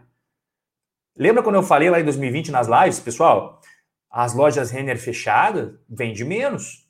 E quando saiu o balanço, não vai ter venda. E exatamente foi isso que aconteceu. Veja os balanços das lojas Renner, segundo trimestre, terceiro trimestre, visivelmente. Você pega outras empresas visivelmente impactadas pela, pelo que a gente está vendo aí na foto. O lockdown interfere diretamente nos resultados das companhias, nas ações na bolsa. E aqui está o primeiro lockdown no Brasil. Olha o que aconteceu com os investidores. Você veja só, aqui foi aquela grande queda na Bolsa de Valores que nós saímos de 120 mil pontos para 65 mil pontos. O auge da crise. Ok? O auge da crise. Então, as bolsas do mundo inteiro derreteram e a Bolsa brasileira não foi diferente. A gente perdeu metade do valor em questão assim de horas, né? Parar para pensar, pregãozinho ali, pregãozinho lá, de repente a Bolsa já tinha batido ali nos 65 mil pontos. Só que durante o lockdown, durante o lockdown no Brasil, o que, que eu estava falando nas lives? E eu tenho prova disso nos vídeos do YouTube. É só vocês procurarem no vídeo do YouTube lá, na época do lockdown. Não tem como eu postar um vídeo para trás. Eu posto, ele fica gravado a data. Pega lá março de 2020, abril de 2020, maio de 2020, junho de 2020. O que, que eu estava fazendo? A mesma coisa que eu fazia antes: comprando ações, comprando REITs, investindo, aportando. Só que antes, se eu conseguia, por exemplo, comprar 100 ações, durante a queda eu consegui comprar 200 ações da mesma empresa. Então vocês podem ver, tá, tá o vídeo lá para vocês. O que, que eu fiz no lockdown é simplesmente continuar comprando com o meu plano aportes mensais em boas ações, em boas empresas, em ETFs que eu gosto. E, coincidência ou não, isso me pagou frutos depois, em 2020, no finalzinho, quando o mundo voltou a respirar mais aliviado, pô, acho que o pior já ficou para trás, as ações subiram tudo. Bolsa recorde nos Estados Unidos, bolsa recorde no Brasil depois. Mas lá atrás, quando ninguém queria comprar, ainda bem que eu gravei os vídeos e tá no YouTube, senão vocês iam estar tá falando que tá lá gravado. Aporte, galera, calma, é ruim, mas nesses momentos vocês têm que manter o plano. Você tem que ter calma e executar o plano. A gente está falando do plano faz tempo. Executa o plano. Investe, continua com o seu projeto. Não vai vender desesperado agora. Um monte de gente vendendo. Continua o plano. Aí, mano, teve pessoas que seguiram. Teve pessoas que simplesmente ficaram impactadas com aquilo emocionalmente e não conseguiram seguir em frente. Mas, durante o período de lockdown, a própria Bolsa Brasileira, o período de lockdown, ele acabou subindo aqui no Brasil. Tá? A gente depois teve outros lockdowns, mas foram lockdowns de cinco dias em São Paulo. A gente teve um lá, que nem conta, né? Esse foi o mais severo, do meio de março até o final de maio, que o Brasil literalmente parou, né? Parou total, mas a bolsa reagiu bem. E quais ações se beneficiaram do lockdown em 2020? Primeiro, ações de e-commerce. B2W, Magazine Luiza, lojas americanas e via varejo. Essas empresas de varejo digital, elas foram muito bem, subiram bastante. Tá? Tivemos a DIMED, que é a rede de farmácias Panvel. A Raio Dragazil, acredito que ela tenha subido, mas não foi tanto quanto a Panvel. A Panvel estava subindo bem mais. A VEG, que mais da metade das receitas da VEG são em dólar, e o dólar explodiu, Logo, a VEG foi super bem. A Congás, bom, Congás, eu não preciso me aprofundar muito no, no case da Congás. Então, esse setor, e-commerce, farmácias, varejo farmacêutico, empresas que vendem para fora do Brasil, que é o caso da VEG, se beneficiaram muito do lockdown em 2020. Se beneficiaram bastante. Mas, em contrapartida, nós tivemos também nos Estados Unidos empresas que nós não temos no Brasil e se beneficiaram muito também do lockdown, que nos Estados Unidos também teve lockdown. E você veja que tem alguma semelhança em relação à tecnologia. Por exemplo, PayPal foi muito bem. Amazon. A Amazon é como se fosse a, a nossa Magalu, né? é a, a empresa do e-commerce. Apple foi muito bem. Microsoft, eBay. Cara, o eBay é comércio digital também. Netflix. Essas ações super foram bem durante o lockdown de 2020. Agora, e aquelas que perderam? Aqui a gente tem que separar, porque a IRB, ela perdeu, mas não foi por culpa do lockdown, foi culpa dela. Porque antes de, de ter lockdown, a IRB descobriu fraudes nos seus balanços e aí tudo derreteu. Então, assim, tirando a IRB, que foi o caso culpa dela própria, Lojas Marisa derreteu na bolsa. Por quê? Porque o negócio das Lojas Marisa é ir até a loja para comprar, não é e-commerce. Ela tem um pouco, mas é, é risório, perto do grosso do negócio, que é a loja física. Smiles, programa de fidelidade, de pontos de passagem aérea. É óbvio que isso vai derreter. E derreteu. Azul, Gol, duas maiores companhias aéreas brasileiras, derreteram na Bolsa de Valores. A própria CVC derreteu. A Cogna. A Cogna, ela teve um impacto do lockdown, é claro, mas ela também já vinha de dificuldades. Então tem meio a meio ali na Cogna, tá? Não é 100% lockdown. Quando a gente pega, por exemplo, o caso da Azul e da Gol, 100% é, as companhias aéreas estavam indo com boas perspectivas, por quê? Porque o mundo estava normal, né? Tinha perspectiva positiva sobre a economia, principalmente na economia brasileira. De repente veio o lockdown e a Azul e a Gol derreteram na bolsa. A CVC mesma coisa. A CVC ela estava passando por problemas já antes do lockdown, só que o lockdown simplesmente foi um nocaute que ela tomou, né? Foi aquele soco que ela nem veio, nem viu da onde veio. Pegou ela em cheio e derrubou as cotações na bolsa de valores. Nós também tivemos nos Estados Unidos empresas que caíram muito. A Ralph Lauren, por exemplo, marca de roupa, né? Caiu demais, porque as pessoas, quando compram essas marcas, elas geralmente vão até o shopping para experimentar, para ver se gostam, se não gostam. Não é igual, por exemplo, você comprar um teclado para o seu computador, que você, você não vai até o shopping testar o teclado, né? Você vai no Google procurar aqueles que têm avaliações positivas, vai ler os comentários. Você não precisa provar o teclado, você não precisa provar o mouse. Você entende? Tem algumas diferenças aí, né? Royal Caribbean, Carnival e a primeira ali, que é uma empresa de cruzeiros. Essas três são empresas de cruzeiros. Cara, algumas quase balançaram na falência. Ninguém estava fazendo cruzeiro mais. Festas, lazer, tudo isso foi cancelado. A United e a Delta Airlines é tipo a Gol e a Azul dos Estados Unidos também. Caíram, tiveram que pedir ajuda do governo e iam quebrar. Esses setores foram péssimos, foram muito impactados. Essas ações perderam muito valor. Então, quais são as conclusões que nós chegamos sobre as ações, aqueles setores beneficiados e aqueles setores prejudicados em 2020? Que se tudo se repetir, como repetir, como aconteceu em 2020, né, o lockdown, as pessoas ficando em casa, consumindo mais produtos eletrônicos, consumindo mais internet, não podendo viajar, não podendo se divertir. O que, que nós vimos acontecendo em 2020 que pode acontecer em 2021? Ações de softwares foram muito bem em 2020, das pessoas em casa, no computador, no notebook, no celular. Essas empresas de softwares decolaram. Empresas de games, essas daí decolaram muito também ligado à, indústria de games, a Blizzard, EA Sports.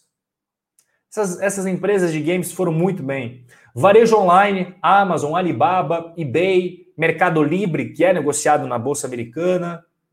No Brasil, Magalu, Via Varejo, Lojas Americanas, B2W. Empresas com receitas em dólar. Você viu ali que a Clabin e a Suzano, comentei no comecinho do nosso bate-papo, estavam indo super bem em 2021. Empresas com commodities negociadas em dólar, CSN, a Vale. Essas empresas que estão tá muito ligadas ao dólar, geralmente vão bem. Por quê? Porque o dólar dispara na crise. E a VEG é uma empresa que vende mais para fora do que para dentro. Então a VEG seria uma dessas empresas receita em dólar. A gente viu ali a Calbin, a gente viu a Suzano, agora a CSN está indo muito bem, a Vale, porque o minério, além de estar tá subindo, é negociado em dólar. E aí a gente vê em mercados, o Walmart, por exemplo, nos Estados Unidos, ele não fecha, né? É uma coisa essencial. No Brasil, Carrefour, Pão de Açúcar. Pão de Açúcar eu já expliquei no começo da live o que aconteceu, não vou repetir o que eu falei sobre o Pão de Açúcar, mas geralmente mercados também são beneficiados, farmácias, varejo farmacêutico é beneficiado. Bom, você só pode consumir no mercado e no varejo durante o lockdown, no, na farmácia durante o lockdown. Então é óbvio, todo mundo vai ter que comprar as coisas na farmácia ou no mercado. Agora, prejudicados, não tem muito segredo, né? Companhias aéreas, cara, não vai ganhar dinheiro, não tem ninguém viajando. Tudo ligado ao setor de turismo. Nos Estados Unidos, você tem empresas tipo a CVC, mas você também tem empresas de shows, empresas de eventos. Tudo isso, cara. Cassino, hotel, complicadíssimo. Tem muitas ações de cassinos, muitas ações de hotel que, quando as coisas estão bem, são extremamente lucrativas. Mas agora é um momento complicado. Muito complicado. Tanto é que tem várias empresas de cassinos físicos comprando sites de cassinos online, apostas esportivas, porque os caras estão vendo que a coisa está complicada. E ninguém sabe quando vai melhorar de vez. Né? De vez, quando você vai falar assim, o mundo voltou ao normal. Ninguém sabe. Cruzeiros, eu falei também, óbvio, não tem cruzeiros. Varejo físico. As empresas brasileiras dependentes de varejo físico, por exemplo, Lojas Marisa. O que aconteceu com as lojas Marisa na crise?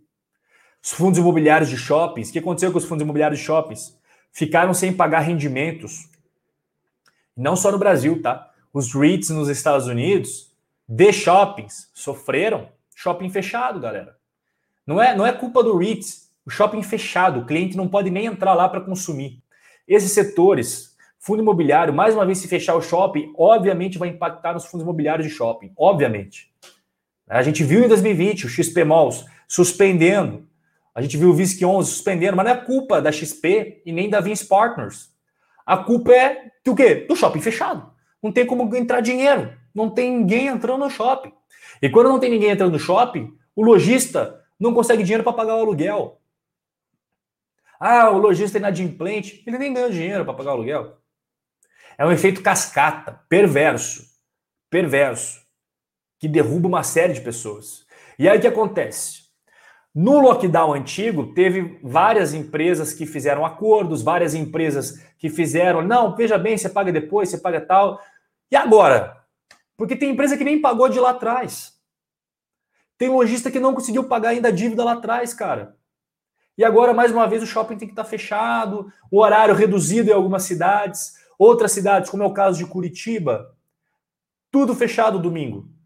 Tudo, até mercado. Mercado fecha, shopping fecha, só farmácia aberta no domingo. Farmácia e hospital. Isso daí arrebenta com os caras do shopping. Arrebenta com os caras do shopping. Aí o lojista que está devendo ainda os aluguéis antigos, agora vai começar a dever agora também. É um efeito cascata que eu vejo com olhos bem atentos a tudo isso. A situação relacionada a isso não é fácil. Como é que você vai resolver isso? Porque você, como investidor de shoppings, você quer receber os seus rendimentos. Você entende que a sua situação é delicada. E o lojista não tem como pagar o aluguel. Você sabe que isso é um momento temporário lá atrás, se é conversa tal. Agora, novamente, tem gente que nem pagou a dívida. Esse é um grande problema. Bancos sofreram muito também por causa do aumento de provisão para devedores duvidosos. Não é que o Itaú não é mais um banco bom, não é que o Bradesco não é um banco bom, Banco do Brasil, não, nada disso. É porque quando você empresta dinheiro, você faz uma provisão para aquelas pessoas que não vão pagar. O banco sabe que tem pessoas que pagam, tem pessoas que não pagam. Tem todo um cálculo matemático de risco, não é uma continha de padaria. E essa provisão para devedores, que eles chamam, aumenta muito na época de crise. Por quê, galera? Por conta de tudo que eu acabei de falar. Pensa o seguinte: a CVC ou empresas de viagens aéreas, é, companhias de, de turismo, que não de turismo, que fazem empréstimos nos bancos, você acha que elas vão conseguir pagar os empréstimos? Você acha que os lojistas de shopping centers que têm dívida no Itaú, no Bradesco, vão conseguir pagar em dia? Óbvio que não. Vai ter que sentar, renegociar, aumentar o valor lá das parcelas no longo, no longo do, do horizonte, quando as coisas melhorar. E o banco, ele também não é insensível a isso, ele sabe. Não é o cara, o lojista, vai lá no Bradesco, pediu 300 mil emprestado para comprar estoque, para isso, para aquilo. E agora o cara tá com o shopping fechado. O Bradesco sabe que a culpa não é do cara. Então o Bradesco vai lá, senta com o cara, fala: Cara, você me deve, eu sei que a situação tá difícil, como é que a gente pode fazer? Vamos fazer um acordo, vamos aumentar o valor, o tempo das parcelas. Você não precisa mais pagar em três anos, paga em cinco. E isso faz o Bradesco, o Itaú, o Banco do Brasil aumentar a provisão para devedores duvidosos, porque visivelmente aumentou o risco. Os empréstimos agora têm muito mais chance de não serem pagos do que eram. Isso é provisão para devedores duvidosos. E isso impacta diretamente no resultado dos bancos. E não bastasse isso, o Banco Central limitou o pagamento de dividendos das instituições financeiras. É por isso que caiu bastante o pagamento de dividendos do Itaú, do Bradesco, porque o Banco Central limitou. Ele falou, pô, momento de crise, você tem que guardar o dinheiro dentro do seu balanço e não pagar para os investidores. E, esse, e essa análise é até sensata, porque é melhor você garantir que o banco sobreviva na crise do que pague dividendos e depois o banco venha à bancarrota. Então é uma análise até sensata do Banco Central, mas impacta diretamente no investidor que vive de dividendos. O cara que tinha uma previsão de receber dividendos do Itaú, do Bradesco, do banco, não tem mais. Porque o Banco Central deu a canetada e falou: não, segura os dividendos.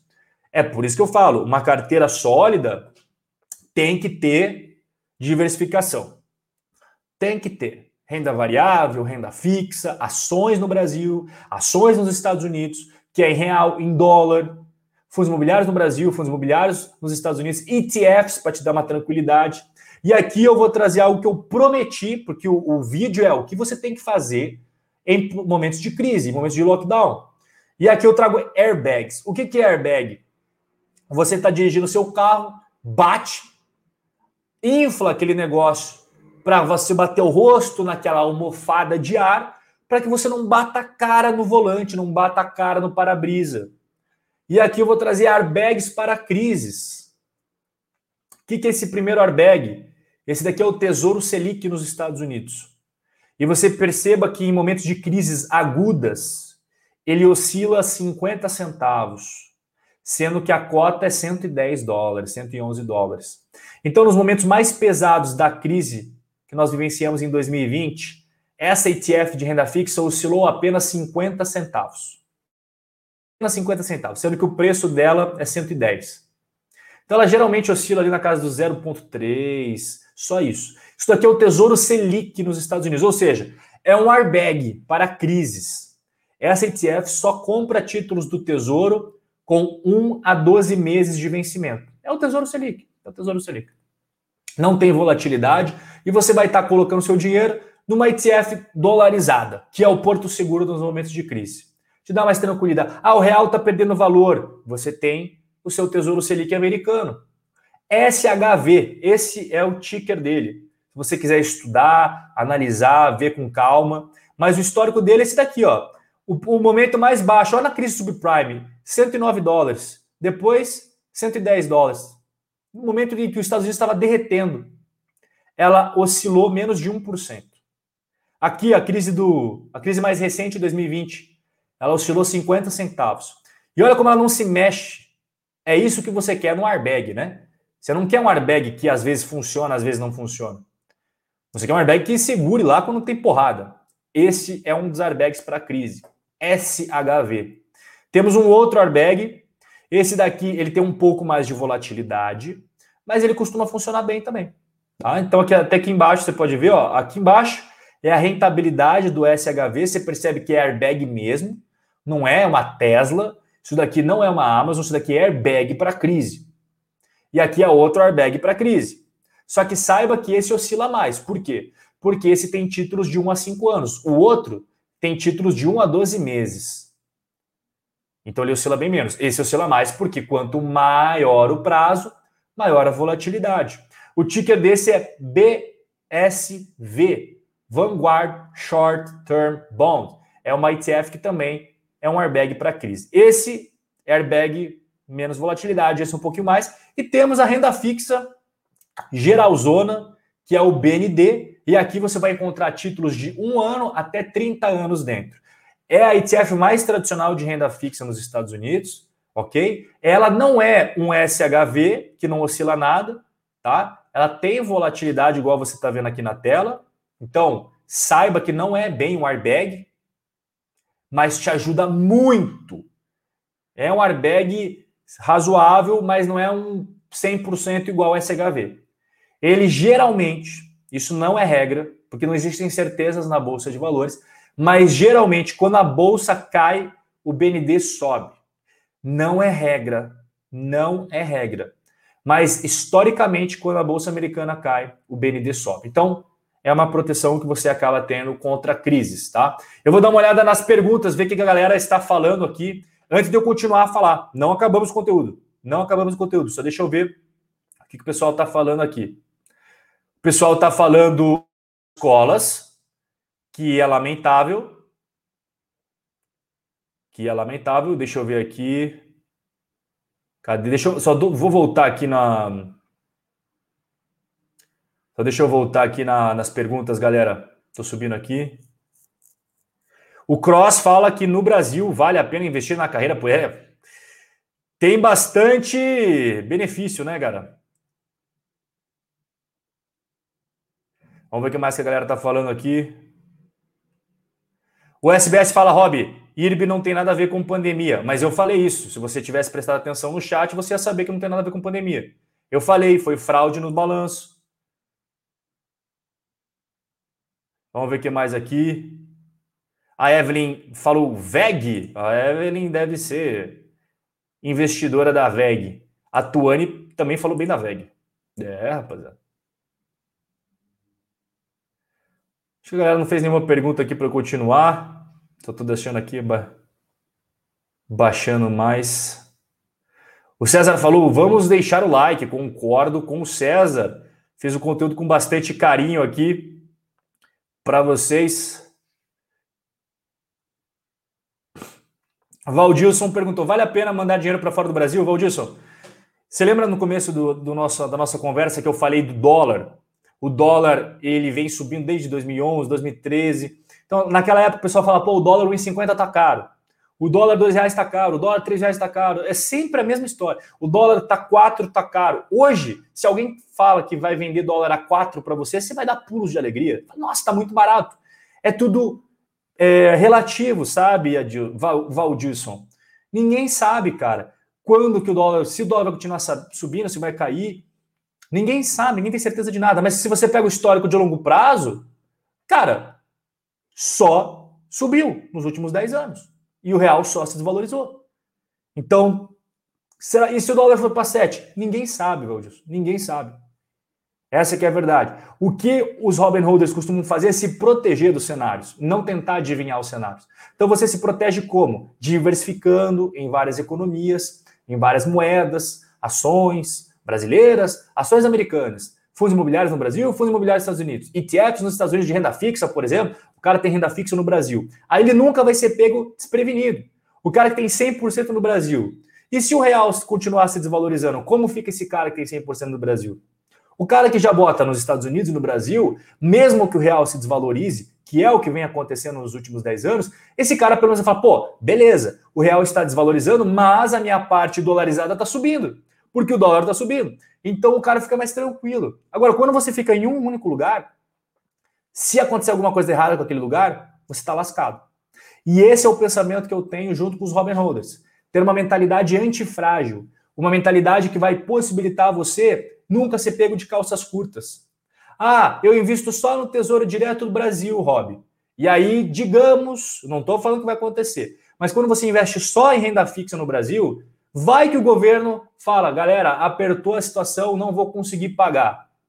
O que aconteceu com teus títulos? Entende? É o que aconteceu na Argentina. O governo falou: ah, não vou conseguir pagar. Desculpa.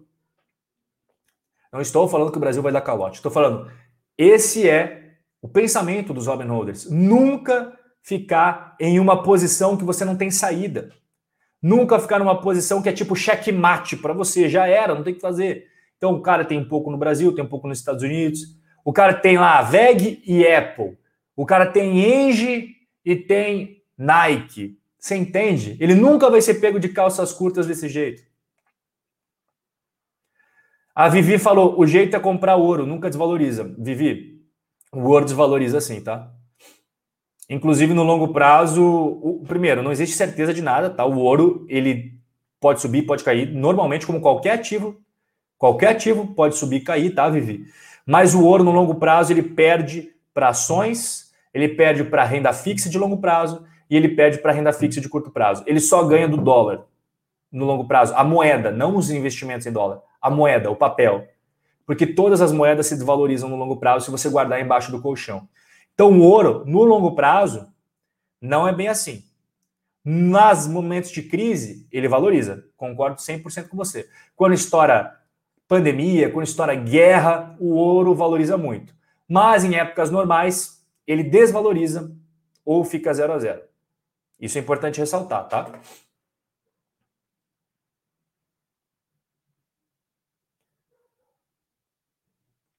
Então vamos ver aqui o que mais que a galera que a galera falou aqui.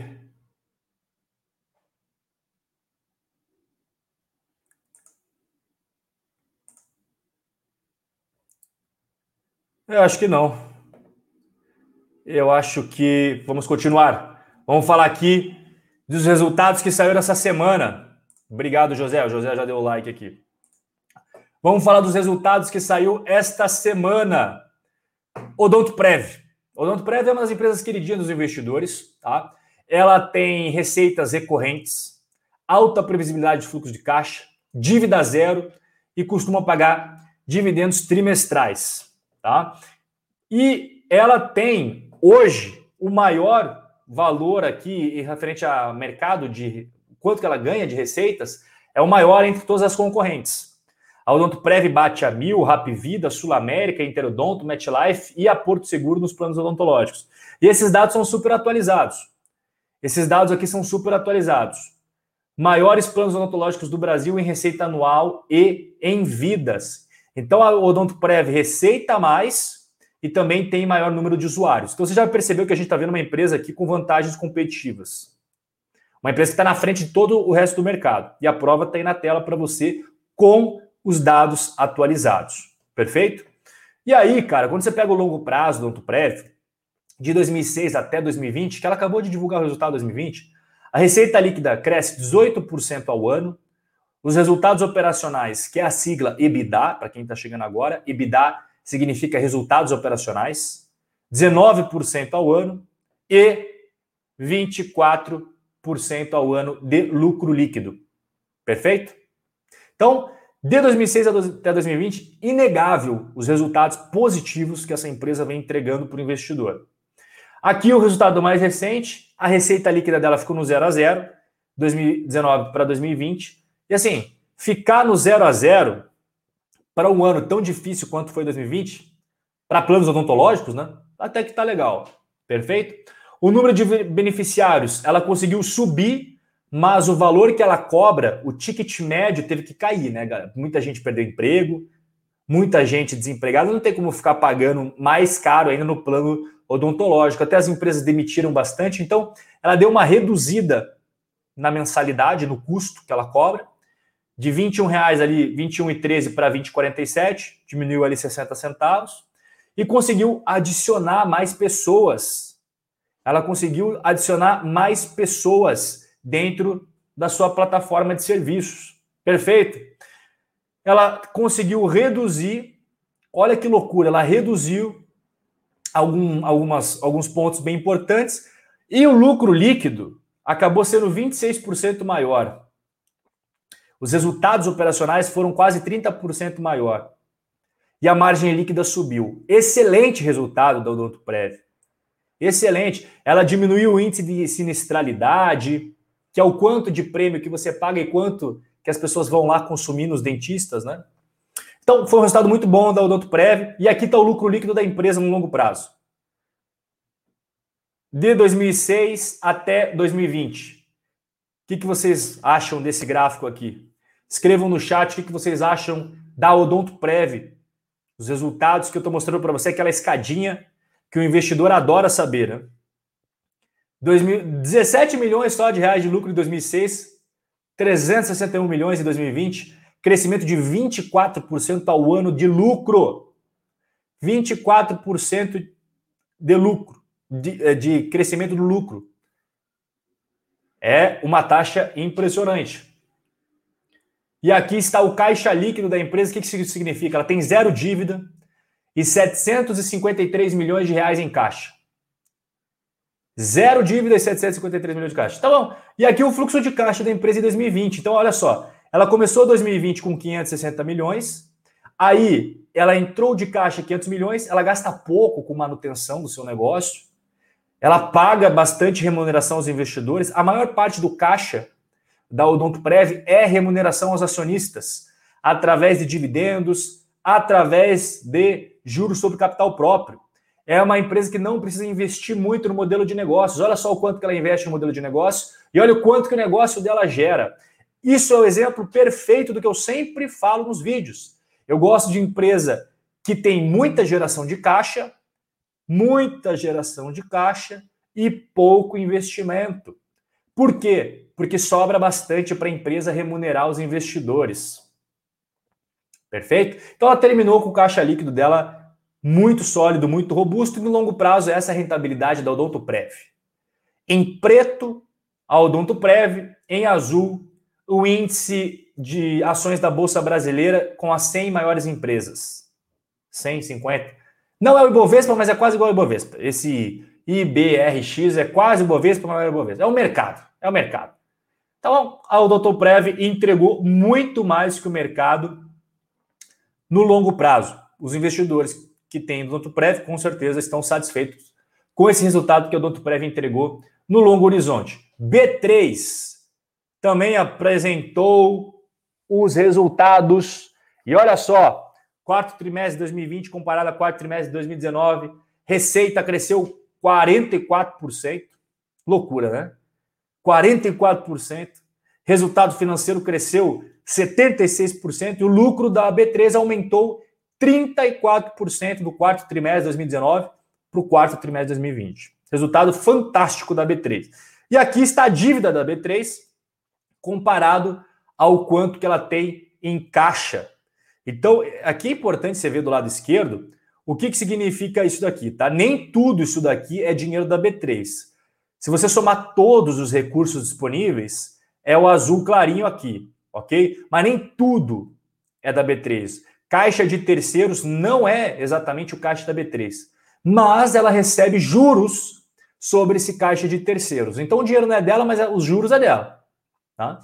E aqui ao lado está a dívida da nossa queridíssima Bolsa Brasileira. Vocês percebem que a empresa tem uma liquidez muito boa, fechou aqui, somando tudo, os recursos dela, os recursos que não é dela, 17 bilhões, tá? Mas se você pegar os recursos disponíveis da B3, apenas da B3, 10 bilhões aqui, ó. Tá vendo?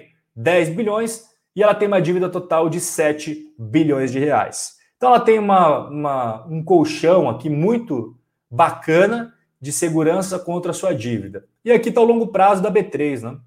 Nos últimos cinco anos, não, não peguei desde o começo, desde os cinco anos subiu 257% na bolsa. Então a B3 apresentando também um resultado muito bom. Taesa, a Taesa subiu aqui o seu lucro, a Taesa subiu essa receita. É óbvio que isso daqui não é algo, pô, ela vendeu, ela, ela transportou muito mais energia. Não, não, não, não. A Taesa ela disponibiliza suas linhas, perfeito? Ela disponibiliza suas linhas e ela recebe. Desde que ela disponibilize as linhas, ela vai receber dinheiro. E aí existem alguns reajustes. Então, muito do, da, da, subida aí da, dos resultados da Taesa não é que ela transportou mais energia. Não, isso daí não faz diferença. Desde que ela disponibilize a linha, tá ótimo, tá? O que ela ganha no aumento das receitas é quando tem reajuste, fazem novos cálculos lá para reajustar o quanto ela vai ganhar, enfim. Tá? É, é um pouquinho não é igual ao Donto Prev. Ah, mais pessoas fizeram um plano de saúde e agora a empresa vai ganhar mais dinheiro. Ah, então a Taesa transportou mais energia, vai ganhar mais dinheiro. Não, no caso de transmissora, não é assim que funciona. Mas teve uma lucratividade muito boa, né? melhorou aqui a sua lucratividade, melhorou seus resultados operacionais, a dívida líquida acabou subindo e a relação dívida líquida EBITDA também subiu. Isso é importante o investidor saber. Tá? Então, quantos anos antes a Taesa demorava para quitar toda a sua dívida líquida com resultados operacionais? Dois anos. agora passou para 3,8, quase 4. Ah, significa que a empresa vai quebrar? Não. Significa apenas que aumentou a relação dívida líquida EBITDA, mas ainda está em padrões saudáveis. Por quê? Porque transmissora tem previsibilidade. Então você não é uma varejista que não pode ter dívida nenhuma, senão vem a crise e quebra. Transmissora pode se alavancar um pouco mais, e isso acontece tanto no Brasil quanto fora do Brasil. Setor elétrico, principalmente transmissão de energia, eles se alavancam mais, ou seja, usam mais dívida. Perfeito? Olha só aqui, ó. A Taesa hoje ela está com 6 bilhões em dívida, quase 1 bilhão, né, 900 milhões na verdade em caixa uma dívida líquida de 5 bilhões e 200, e aí quando você faz a relação com o EBITDA dá 3.8, ou seja, quase quatro anos para pagar ali toda a sua para pagar toda a sua dívida líquida. Aqui são os dividendos e juros sobre capital próprio histórico da Taesa. Você vê que, pô, cara, até 2017 ela costumava pagar mais de 90% do seu lucro em dividendos. Mais de 90. Então, de 2006 até 2017, ela acabou pagando aqui. E aí, teve uma redução no laranjinha, mas se você fizer o payout ajustado, ela continua pagando na casa dos 90, 95. Perfeito? Então a Taesa é, é assim: o lucro da Taesa é para pagar dividendos e ponto final. Tanto é que a barrinha azul é o lucro e a barrinha cinza escuro é os dividendos. Tá? E essa do meio é o lucro ajustado. Porque às vezes tem não recorrentes e tudo mais, tem algumas coisas importantes, Perfeito? Então, você vê que quando você compara a barrinha cinza, que é o lucro líquido ajustado, com a barrinha cinza escura, é sempre quase igual. Por quê? Porque a Taesa distribui a maior parte dos resultados em dividendos. E aqui está o histórico dela dos últimos cinco anos, subindo 80% na Bolsa de Valores. Tá? Não é um crescimento exponencial, mas também não é nada ruim. Né? 80%, paga bastante dividendos. Essa é a função da Taesa, pagar dividendos. As americanas Lembra que eu falei, uma das empresas que mais se beneficiaram em 2020? Dá uma olhada aqui. GMV é a sigla para os produtos que ela vende lá dentro. Não é receita da empresa, é o quanto de produtos que ela conseguiu vender girando dentro do negócio. E olha o crescimento do, da, do GMV de 2011 até 2019 na tela para você. A gente já vai ver 2020. 2011 até 2019, crescimento absurdo. E resultados operacionais, crescimento absurdo também das lojas americanas. Tá? E aqui é o resultado novo das lojas americanas. Ela aumentou o GMV em 22%. Então, a, o lockdown, a crise de 2020 fez bem para ela vender muito mais na plataforma dela. Ela conseguiu vender muito mais. Ela aumentou a sua receita líquida, ela aumentou o seu lucro bruto, ela aumentou, ela não, ela não, ela aumentou o seu lucro bruto, mas ela teve bastante gasto também dentro da empresa. É por isso que os resultados operacionais das lojas americanas reduziram e é por isso que o lucro foi 22% menor. Ou seja, 2020 foi muito bom para as lojas americanas vender mais, conquistar mais clientes, aumentar o número de clientes dentro da sua plataforma, fazer mais receita, aumentar o seu lucro bruto, mas os gastos que ela teve internamente, os gastos com juros, os gastos com despesas ali operacionais, administrativas, fizeram com que o lucro da empresa reduzisse. Tá bom? Reduziu aí 22%. Aqui está a dívida da nossa queridíssima Lojas Americanas. Então, hoje, ela tem um endividamento bruto de 18 bilhões de reais, mas ela tem 24 bilhões em disponibilidades. Ou seja, hoje ela tem muito mais dinheiro em caixa do que dívida. E essa gordura aí é de 6 bilhões e 300 milhões. Então a empresa tem dívida? Pô, é óbvio que tem dívida.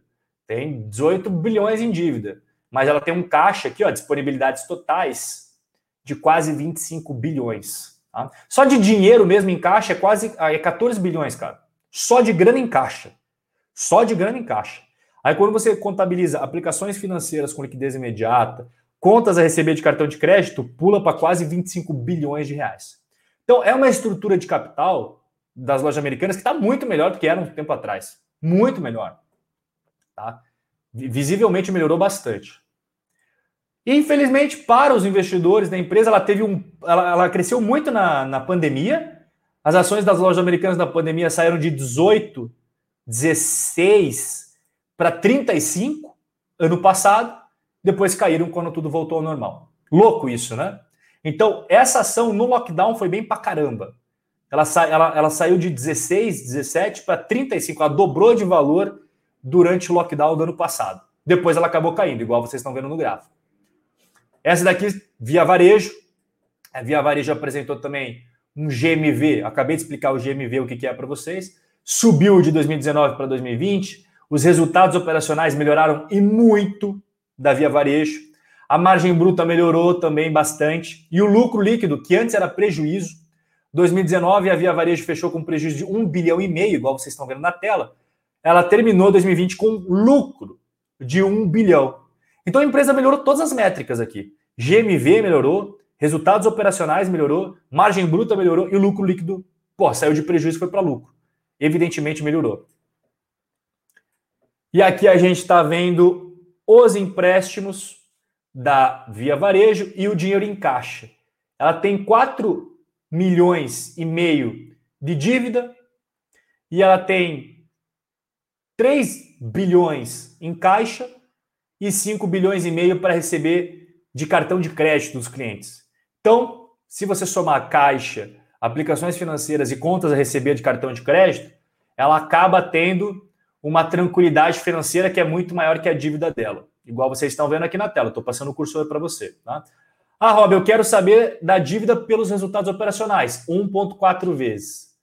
Ou seja, um ano e meio de resultados operacionais da Via Varejo paga toda a dívida líquida da companhia. Tá?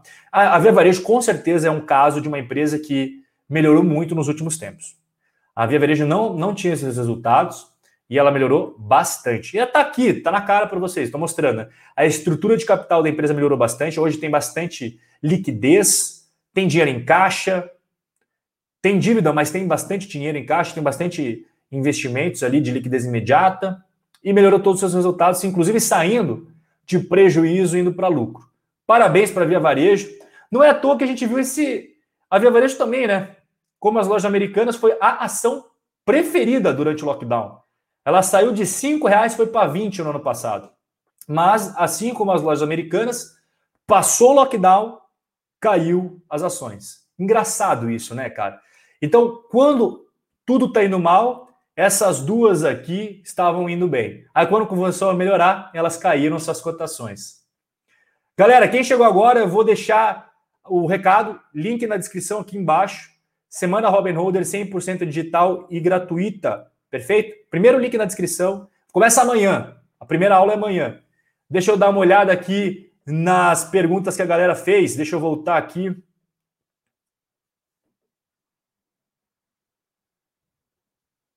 Vamos ver aqui. João Pedro pergunta das lojas americanas. João, a gente acabou de. Acho que você tinha perguntado antes, né? A gente acabou de ver as lojas americanas. Acho que essa pergunta do João é mais antiga. O Thiago pergunta: Rob, fala para a galera de Saraiva e OIBR. Bom, são duas empresas que têm é, sérios desafios, né, Thiago? Então, a, a, galera que gosta de turnaround, a galera que gosta de investir em empresas que que tem um balanço complicado, podem fazer se quiser? Podem. Mas tem que ser pouca parte do seu patrimônio, Thiago. Então, ah, Rob, eu acredito na Oi, Rob. Beleza, Thiago? Então, se você tiver 100 mil reais, cara, não coloque 50 mil reais em Oi. Porque se a Oi tiver problema, você vai perder metade do seu patrimônio. Se você quiser, Thiago, ah, Rob, eu acredito muito que a Oi vai dar turnaround. Cara, coloca lá 3 mil, então. Porque, pô, se você tiver 100 mil, colocou 3 mil, é 3% do seu patrimônio. Se a Oi quebrar, tua vida não vai mudar de 100 mil para 97 mil. Agora, se você colocar metade, sua vida muda muito, sabe, Thiago? Então, se você quer investir em Saraiva, Oi ou qualquer outra empresa que você acredita que vai dar um turnaround, coloque pouco do seu patrimônio. Beleza, Thiago? A Tuane falou: a semana Robin Holder começa amanhã, vamos que vamos. Boa! Boa, Tuane. Isso mesmo. Vamos ver o que mais. Vinícius falou: perdi a análise da Doutor Prévio. Irmão, tá gravado. Tá gravado. Ah, Vivi, ninguém fala do Doutor Prévio. Falamos hoje na live. Falamos hoje na live. Vamos ver o que mais que a galera tá falando aqui. O Oficina Manica. Rob, por qual plataforma você investe no exterior? Eu uso a Avenue Securities, meu caro. A Bruna falou assim: boa dica, SHV tá anotado. SHV é uma ETF que poucas pessoas conhecem, sabe, Bruna? Ela realmente acaba sendo um porto seguro para os investidores que querem dolarizar, mas eles não querem deixar, por exemplo, dólar guardado embaixo do colchão, porque, pô, até perigoso no Brasil você ter muito dólar, muito dólar dentro, sei lá, da sua casa, dólar em espécie muito assim, é complicado. Você pode ter um pouco, mas se você for deixar o grosso numa ETF, é muito mais seguro, né? Muito mais seguro. O Glauber fala: a Taesa preocupa aumento da dívida e aumento da distribuição. Não, é, é Glauber, a Taesa é uma exímia pagadora de dividendos e sempre foi assim. Tá? O aumento da dívida existiu, como eu mostrei, mas não está num nível preocupante, assim, falar, nossa, destrambelhou. Não, não. Cresceu, é verdade, mas as transmissoras têm muito mais previsibilidade, então elas podem se alavancar mais. Ela tem um negócio extremamente previsível, né, Glauber? É tudo, os contratos são amarradinhos, ela não precisa transportar mais energia para ganhar dinheiro, desde que ela disponibilize a linha, e o foco da Taesa é pagar dividendos mesmo, cara. Vamos ver o que mais aqui a galera está perguntando. O Everton falou, Rob, se você fosse montar uma carteira do zero, como seria? Bom, Everton, em primeiro lugar, eu ia construir minha reserva de emergência, tá? Primeira coisa, reserva de emergência. Aí eu fiz um vídeo exclusivo sobre reserva de emergência um tempo atrás. Então, se você é empresário ou seletista, tem que ter 12 meses de reserva de emergência, tá? Ainda mais em períodos como esse. Se você é funcionário público, seis meses está legal. Mas se você é seletista, se você é autônomo, se você é empresário, pensa assim: ai, eu sou empresário e ganho bem pra caramba, não preciso de reserva de emergência. Com o que, que você faz? Eu tenho agência de turismo, veio a crise. Faz 12 meses que esse cara está sobrevivendo da reserva de emergência, porque parou de ter viagem em março de 2020. Tá vendo como é importante? Ah, isso nunca vai acontecer. Aconteceu. E aí? E agora? É, eu falo, galera, empresário, seletista, autônomo, 12 meses de reserva de emergência. Funcionário público, 6, tá bom. Depois disso, Everton, eu sinceramente, para começar, eu ia fazer o quê?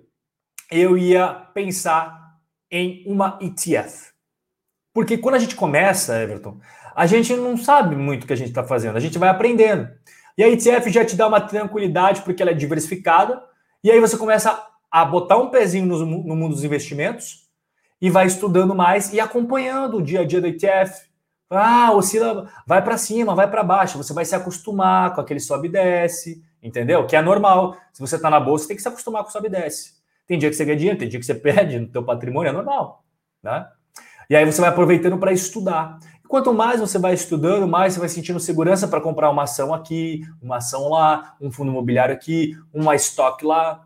Mas a partir do momento que você faz uma base com ETF, para começar, já te dá tranquilidade. Você vai estar no campo de batalha, vendo como é que é o dia a dia e aproveitando para estudar, para se aperfeiçoar como investidor. E aí, posteriormente, com mais experiência, mais conhecimento, aí sim você vai, ah, eu acho ação legal, ah, eu acho aquela ação legal. Aí você vai aumentando a sua carteira. E o legal da ETF, Everton, que ela já te dá diversificação com uma ETF. Ah, eu tenho uma ETF do S&P 500. Você já vai estar diversificado.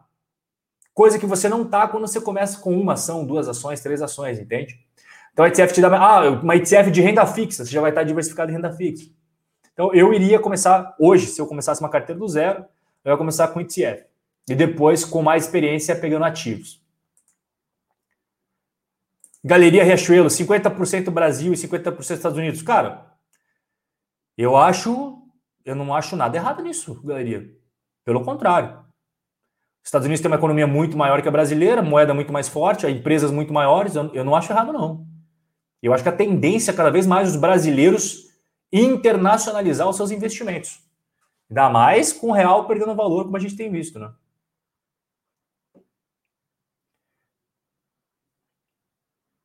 Leandro, o Leandro perguntou de Petro. Eu falei no começo da, da live sobre a Petro, mano. Dá uma olhada lá, cara. O Ariomar falou: o problema de investir fora é declarar imposto de renda. Não é verdade, Ariomar. eu sugiro que você coloque no. Depois que terminar a live, coloque no YouTube guia de investimento, guia de tributação de investimento exterior. Eu fiz dois vídeos passo a passo mostrando como que é a declaração de imposto de renda exterior e não é difícil. Isso é mito. Isso não fazem parecer que é e não é. Se você tem ações no Brasil e fundos imobiliários no Brasil, você vai ter 5% a mais de trabalho só. E eu provei isso nos vídeos. Não é nada fora de cogitação, não é. Se você tem ações no Brasil e fundos imobiliários no Brasil, tranquilamente você consegue declarar seu imposto de renda de ações dos Estados Unidos, ETFs, é, é quase, quase a mesma coisa, cara. Os detalhezinhos eu conto no vídeo, mas não concordo não que é problema. Não, não é não, cara. A Patrícia Correia, quase charado Rob Correia, né? Ela tem um hino Correia, eu não tenho hino Correia. Mas deve ser a mesma coisa, né, Patrícia? Eu acho que lá atrás, quando os nossos ancestrais eles foram ir registrando no cartório, entrou um I no meio e ficou metade da família com I, outra metade sem. A Patrícia fala: as BDRs valem como investimento? Cara, eu acho assim. É, claro, se quiser começar com BDR, talvez, para perder o medo. Ah, mas hoje, Patrícia, com internet e com corretoras que falam em português para o brasileiro no exterior, eu não vejo por que ter BDR. Porque BDR, Patrícia, não é exatamente uma ação, é o recibo de uma ação. E tem menos liquidez, e, e tem taxas também. Cara, eu prefiro ter ação Simples assim. Porque daí eu vou estar investindo numa corretora americana. E hoje as corretoras americanas têm várias, eu acabei de falar, eu uso a Evelyn. Tem atendimento em português. Ah, eu não sei falar inglês, ó. Tudo bem, Patrícia. Tem, vai ter gente em português lá. O, o home broker é todo em português. Mas ela é localizada na Flórida. Então, você está tirando o teu dinheiro no Brasil, entende? Você não está deixando o teu dinheiro no Brasil. O teu dinheiro está fora. E quando eu, eu, penso em diversificação, eu penso nisso também, né? Não deixar todo o dinheiro em um único país, assim. Então, hoje eu vejo que as BDRs não. Seria legal se 10 anos atrás as BDRs fossem igual é hoje, liberado para todo mundo. É, todo mundo pode ter BDR, mas hoje, com acesso direto aos Estados Unidos, acho que a BDR chegou atrasada.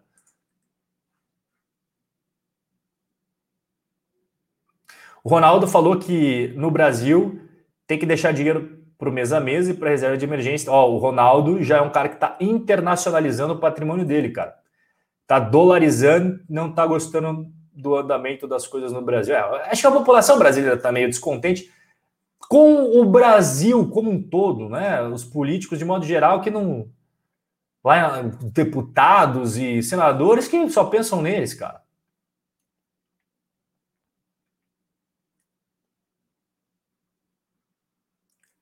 O Ladilson, boa noite, Ladilson. O Ladilson está sempre presente nas lives. Comecei a investir no exterior depois de assistir os seus vídeos. Uma das estoques que o Ladilson comprou foi a ExxonMobil e a rentabilidade dela foi de 80%. Parabéns, Ladilson. É a ExxonMobil esquecida pelo mercado, né, Ladilson? E hoje ninguém mais fala de petróleo tal, mas o mundo ainda usa petróleo, né? A maioria dos carros usa petróleo. Vai mudar, é claro, mas não é do dia para a noite. O petróleo é ainda muito mais barato como fonte do que outras fontes renováveis. Por enquanto, vai melhorar tal. Eu não estou negando aqui as mudanças, claro que está acontecendo, com certeza. A Tesla está aí para mostrar que carro elétrico é possível e que isso é a nova tendência. Mas o mundo ainda usa muito petróleo. Eu acho que o petróleo, Ladilson, ele vai ser tipo o carvão. O carvão não era a fonte número um de energia no mundo? Tudo usava carvão, né? Trem usava carvão, tudo usava carvão. Aí mudaram, veio o petróleo, o, o ouro negro, e aí carvão existe ainda, é óbvio, mas é uma fonte de energia que poucas pessoas usam, mas está lá, existe ainda, tem algumas funções. E o petróleo ocupou o lugar do carvão. Agora nós estamos vendo as matrizes, fontes renováveis, a energia elétrica através de fontes hidráulicas, eólicas, solares, biomassa. Até tem a questão lá de. Como é que é quando quebra lá o átomo, lá, sei lá, energia nuclear. É, tudo isso tá, já é realidade. E eu acredito que o petróleo vai continuar existindo, mas a tendência é justamente os carros começar a ser elétricos, está tendo uma campanha muito grande no mundo contra o petróleo. Agora, a ExxonMobil existe ainda, né? vende ainda, ganha dinheiro ainda e está aos pouquinhos tentando se readequar às mudanças. Tanto a Exxon quanto a Chevron, elas não vão esperar tudo acabar. Né? Elas estão aos pouquinhos tentando mudar, mas não é fácil também, né, Ladilson? Vamos ser sinceros aqui. Não é fácil mudar um business, se readequar, mas a ExxonMobil sabe disso e está tentando mudar as coisas.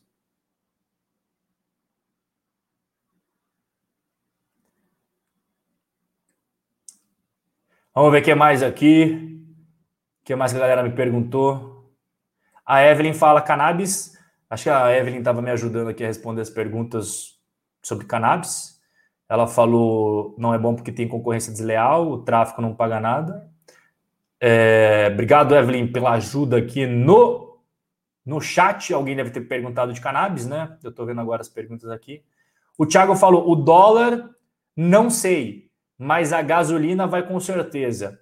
O Thiago tá falando do dólar a 6 e a gasolina a gasolina já está a 6, né, Thiagão? Acho que a, a próxima pergunta é a gasolina vai a 7, porque 6 ela já chegou. Eu concordo com o que o nosso querido Valdomiro resumiu o meu pensamento. O grande problema é que o Brasil fala que gasta com saúde e educação, mas o dinheiro nunca chega na ponta. Salas superlotadas, professores mal remunerados, prédios detonados. Concordo 100% com você. Você ganhou o troféu, é, comentário, é, sei lá que nome que a gente dá para o troféu, mas eu concordo 100% com você, Valdomiro. E eu acho que o seu pensamento resume o que os brasileiros pensam. Que todo mundo vê, o imposto é, é pago. Todo mundo paga imposto, empresas, pessoas, todo mundo paga imposto. Mas a galera não reclama de pagar imposto, a, a galera reclama de que não tem retorno. Este é o problema. Então, pô, se eu visse escola boa, saúde, eu falar, pô, eu pago com orgulho os impostos. Hoje eu pago os meus impostos sabendo que aquilo vai ser desviado, sabendo que não vai para onde deveria ir. Se nós fôssemos uma Holanda que você paga o imposto e vê o retorno, eu falar, eu pago e acho que tem que pagar. Mas não é o caso. Porque quando você vê o retorno, você fala, pô, que maneiro, tem segurança, tem escola, tem saúde, tudo funciona. Aí você fala, pô, vamos pagar, né, galera? Fica falando para não. Vamos pagar, vamos fazer as coisas acontecer. Mas do Brasil a gente paga e não vê as coisas acontecer. É por isso que o povo pega no pé. Aí os caras vêm falar, ah, mas a Alemanha tem a carga tributária. Ai, mas tá bom. Nós somos a Alemanha? Ai, porque a Noruega cobra muito mais imposto. Ah, então nós somos a Noruega. Tá bom, é isso que você está querendo me dizer. O nosso sistema de saúde é igual à da Noruega, a educação é igual à da Noruega, o transporte público é igual à Noruega, a segurança é igual à Noruega. Cara, é ridículo quem compara isso daí. A gente tem que comparar, pô, México, Argentina, África do Sul, Grécia. Essa é a comparação do Brasil. Ai, veja a carga tributária da Dinamarca. Porra, irmão, você tá comparando a gente com a Dinamarca, velho? Tá de brincadeira.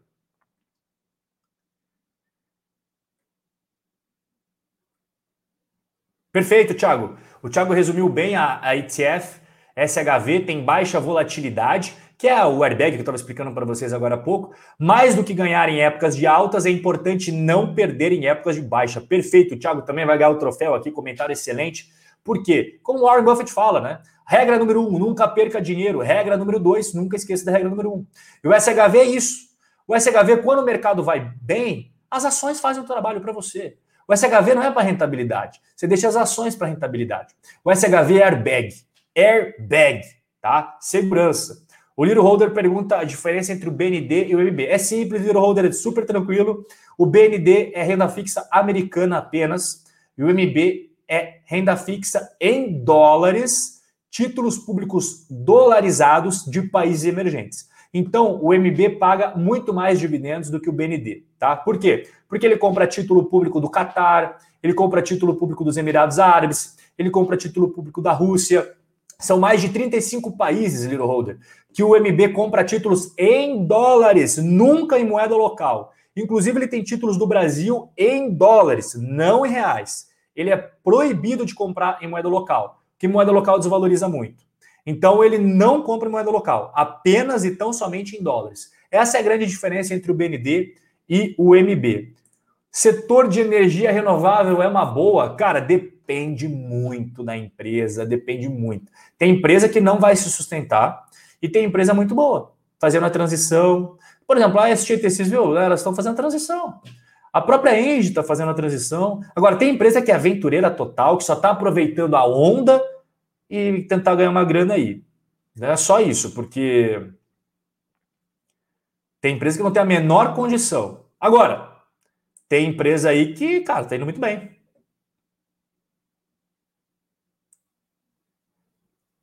Vamos ver o que mais que a galera falou aqui.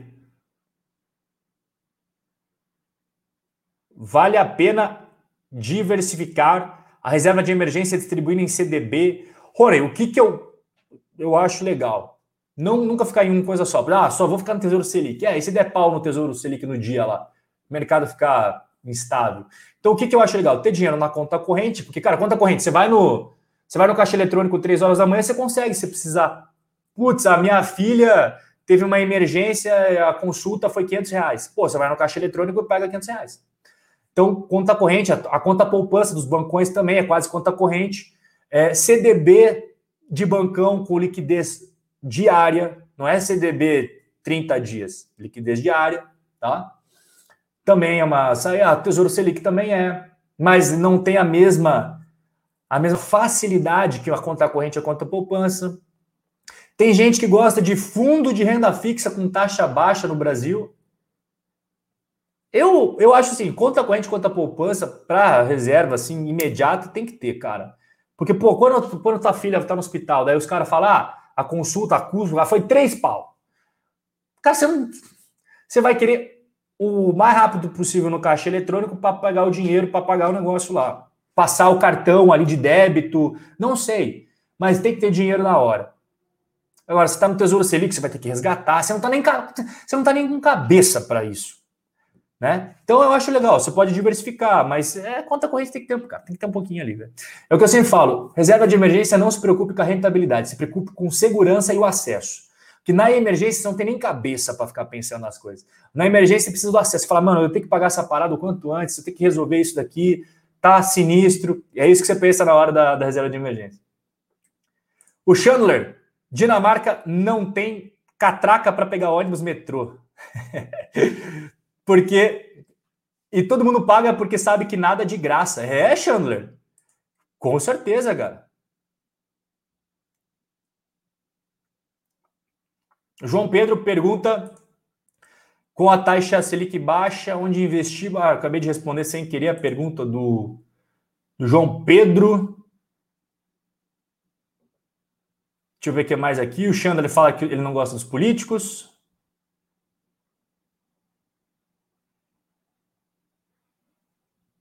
O João Ferraz fala que o problema do Brasil é a reeleição. O que mais que a galera está falando aqui. Respondi, o Wagner perguntou de reserva de emergência, já respondi. Um alô para Lisboa. Ronei, você é brasileiro morando em Lisboa, cara? Se for, fala aí como é que tá as coisas em Portugal para os brasileiros.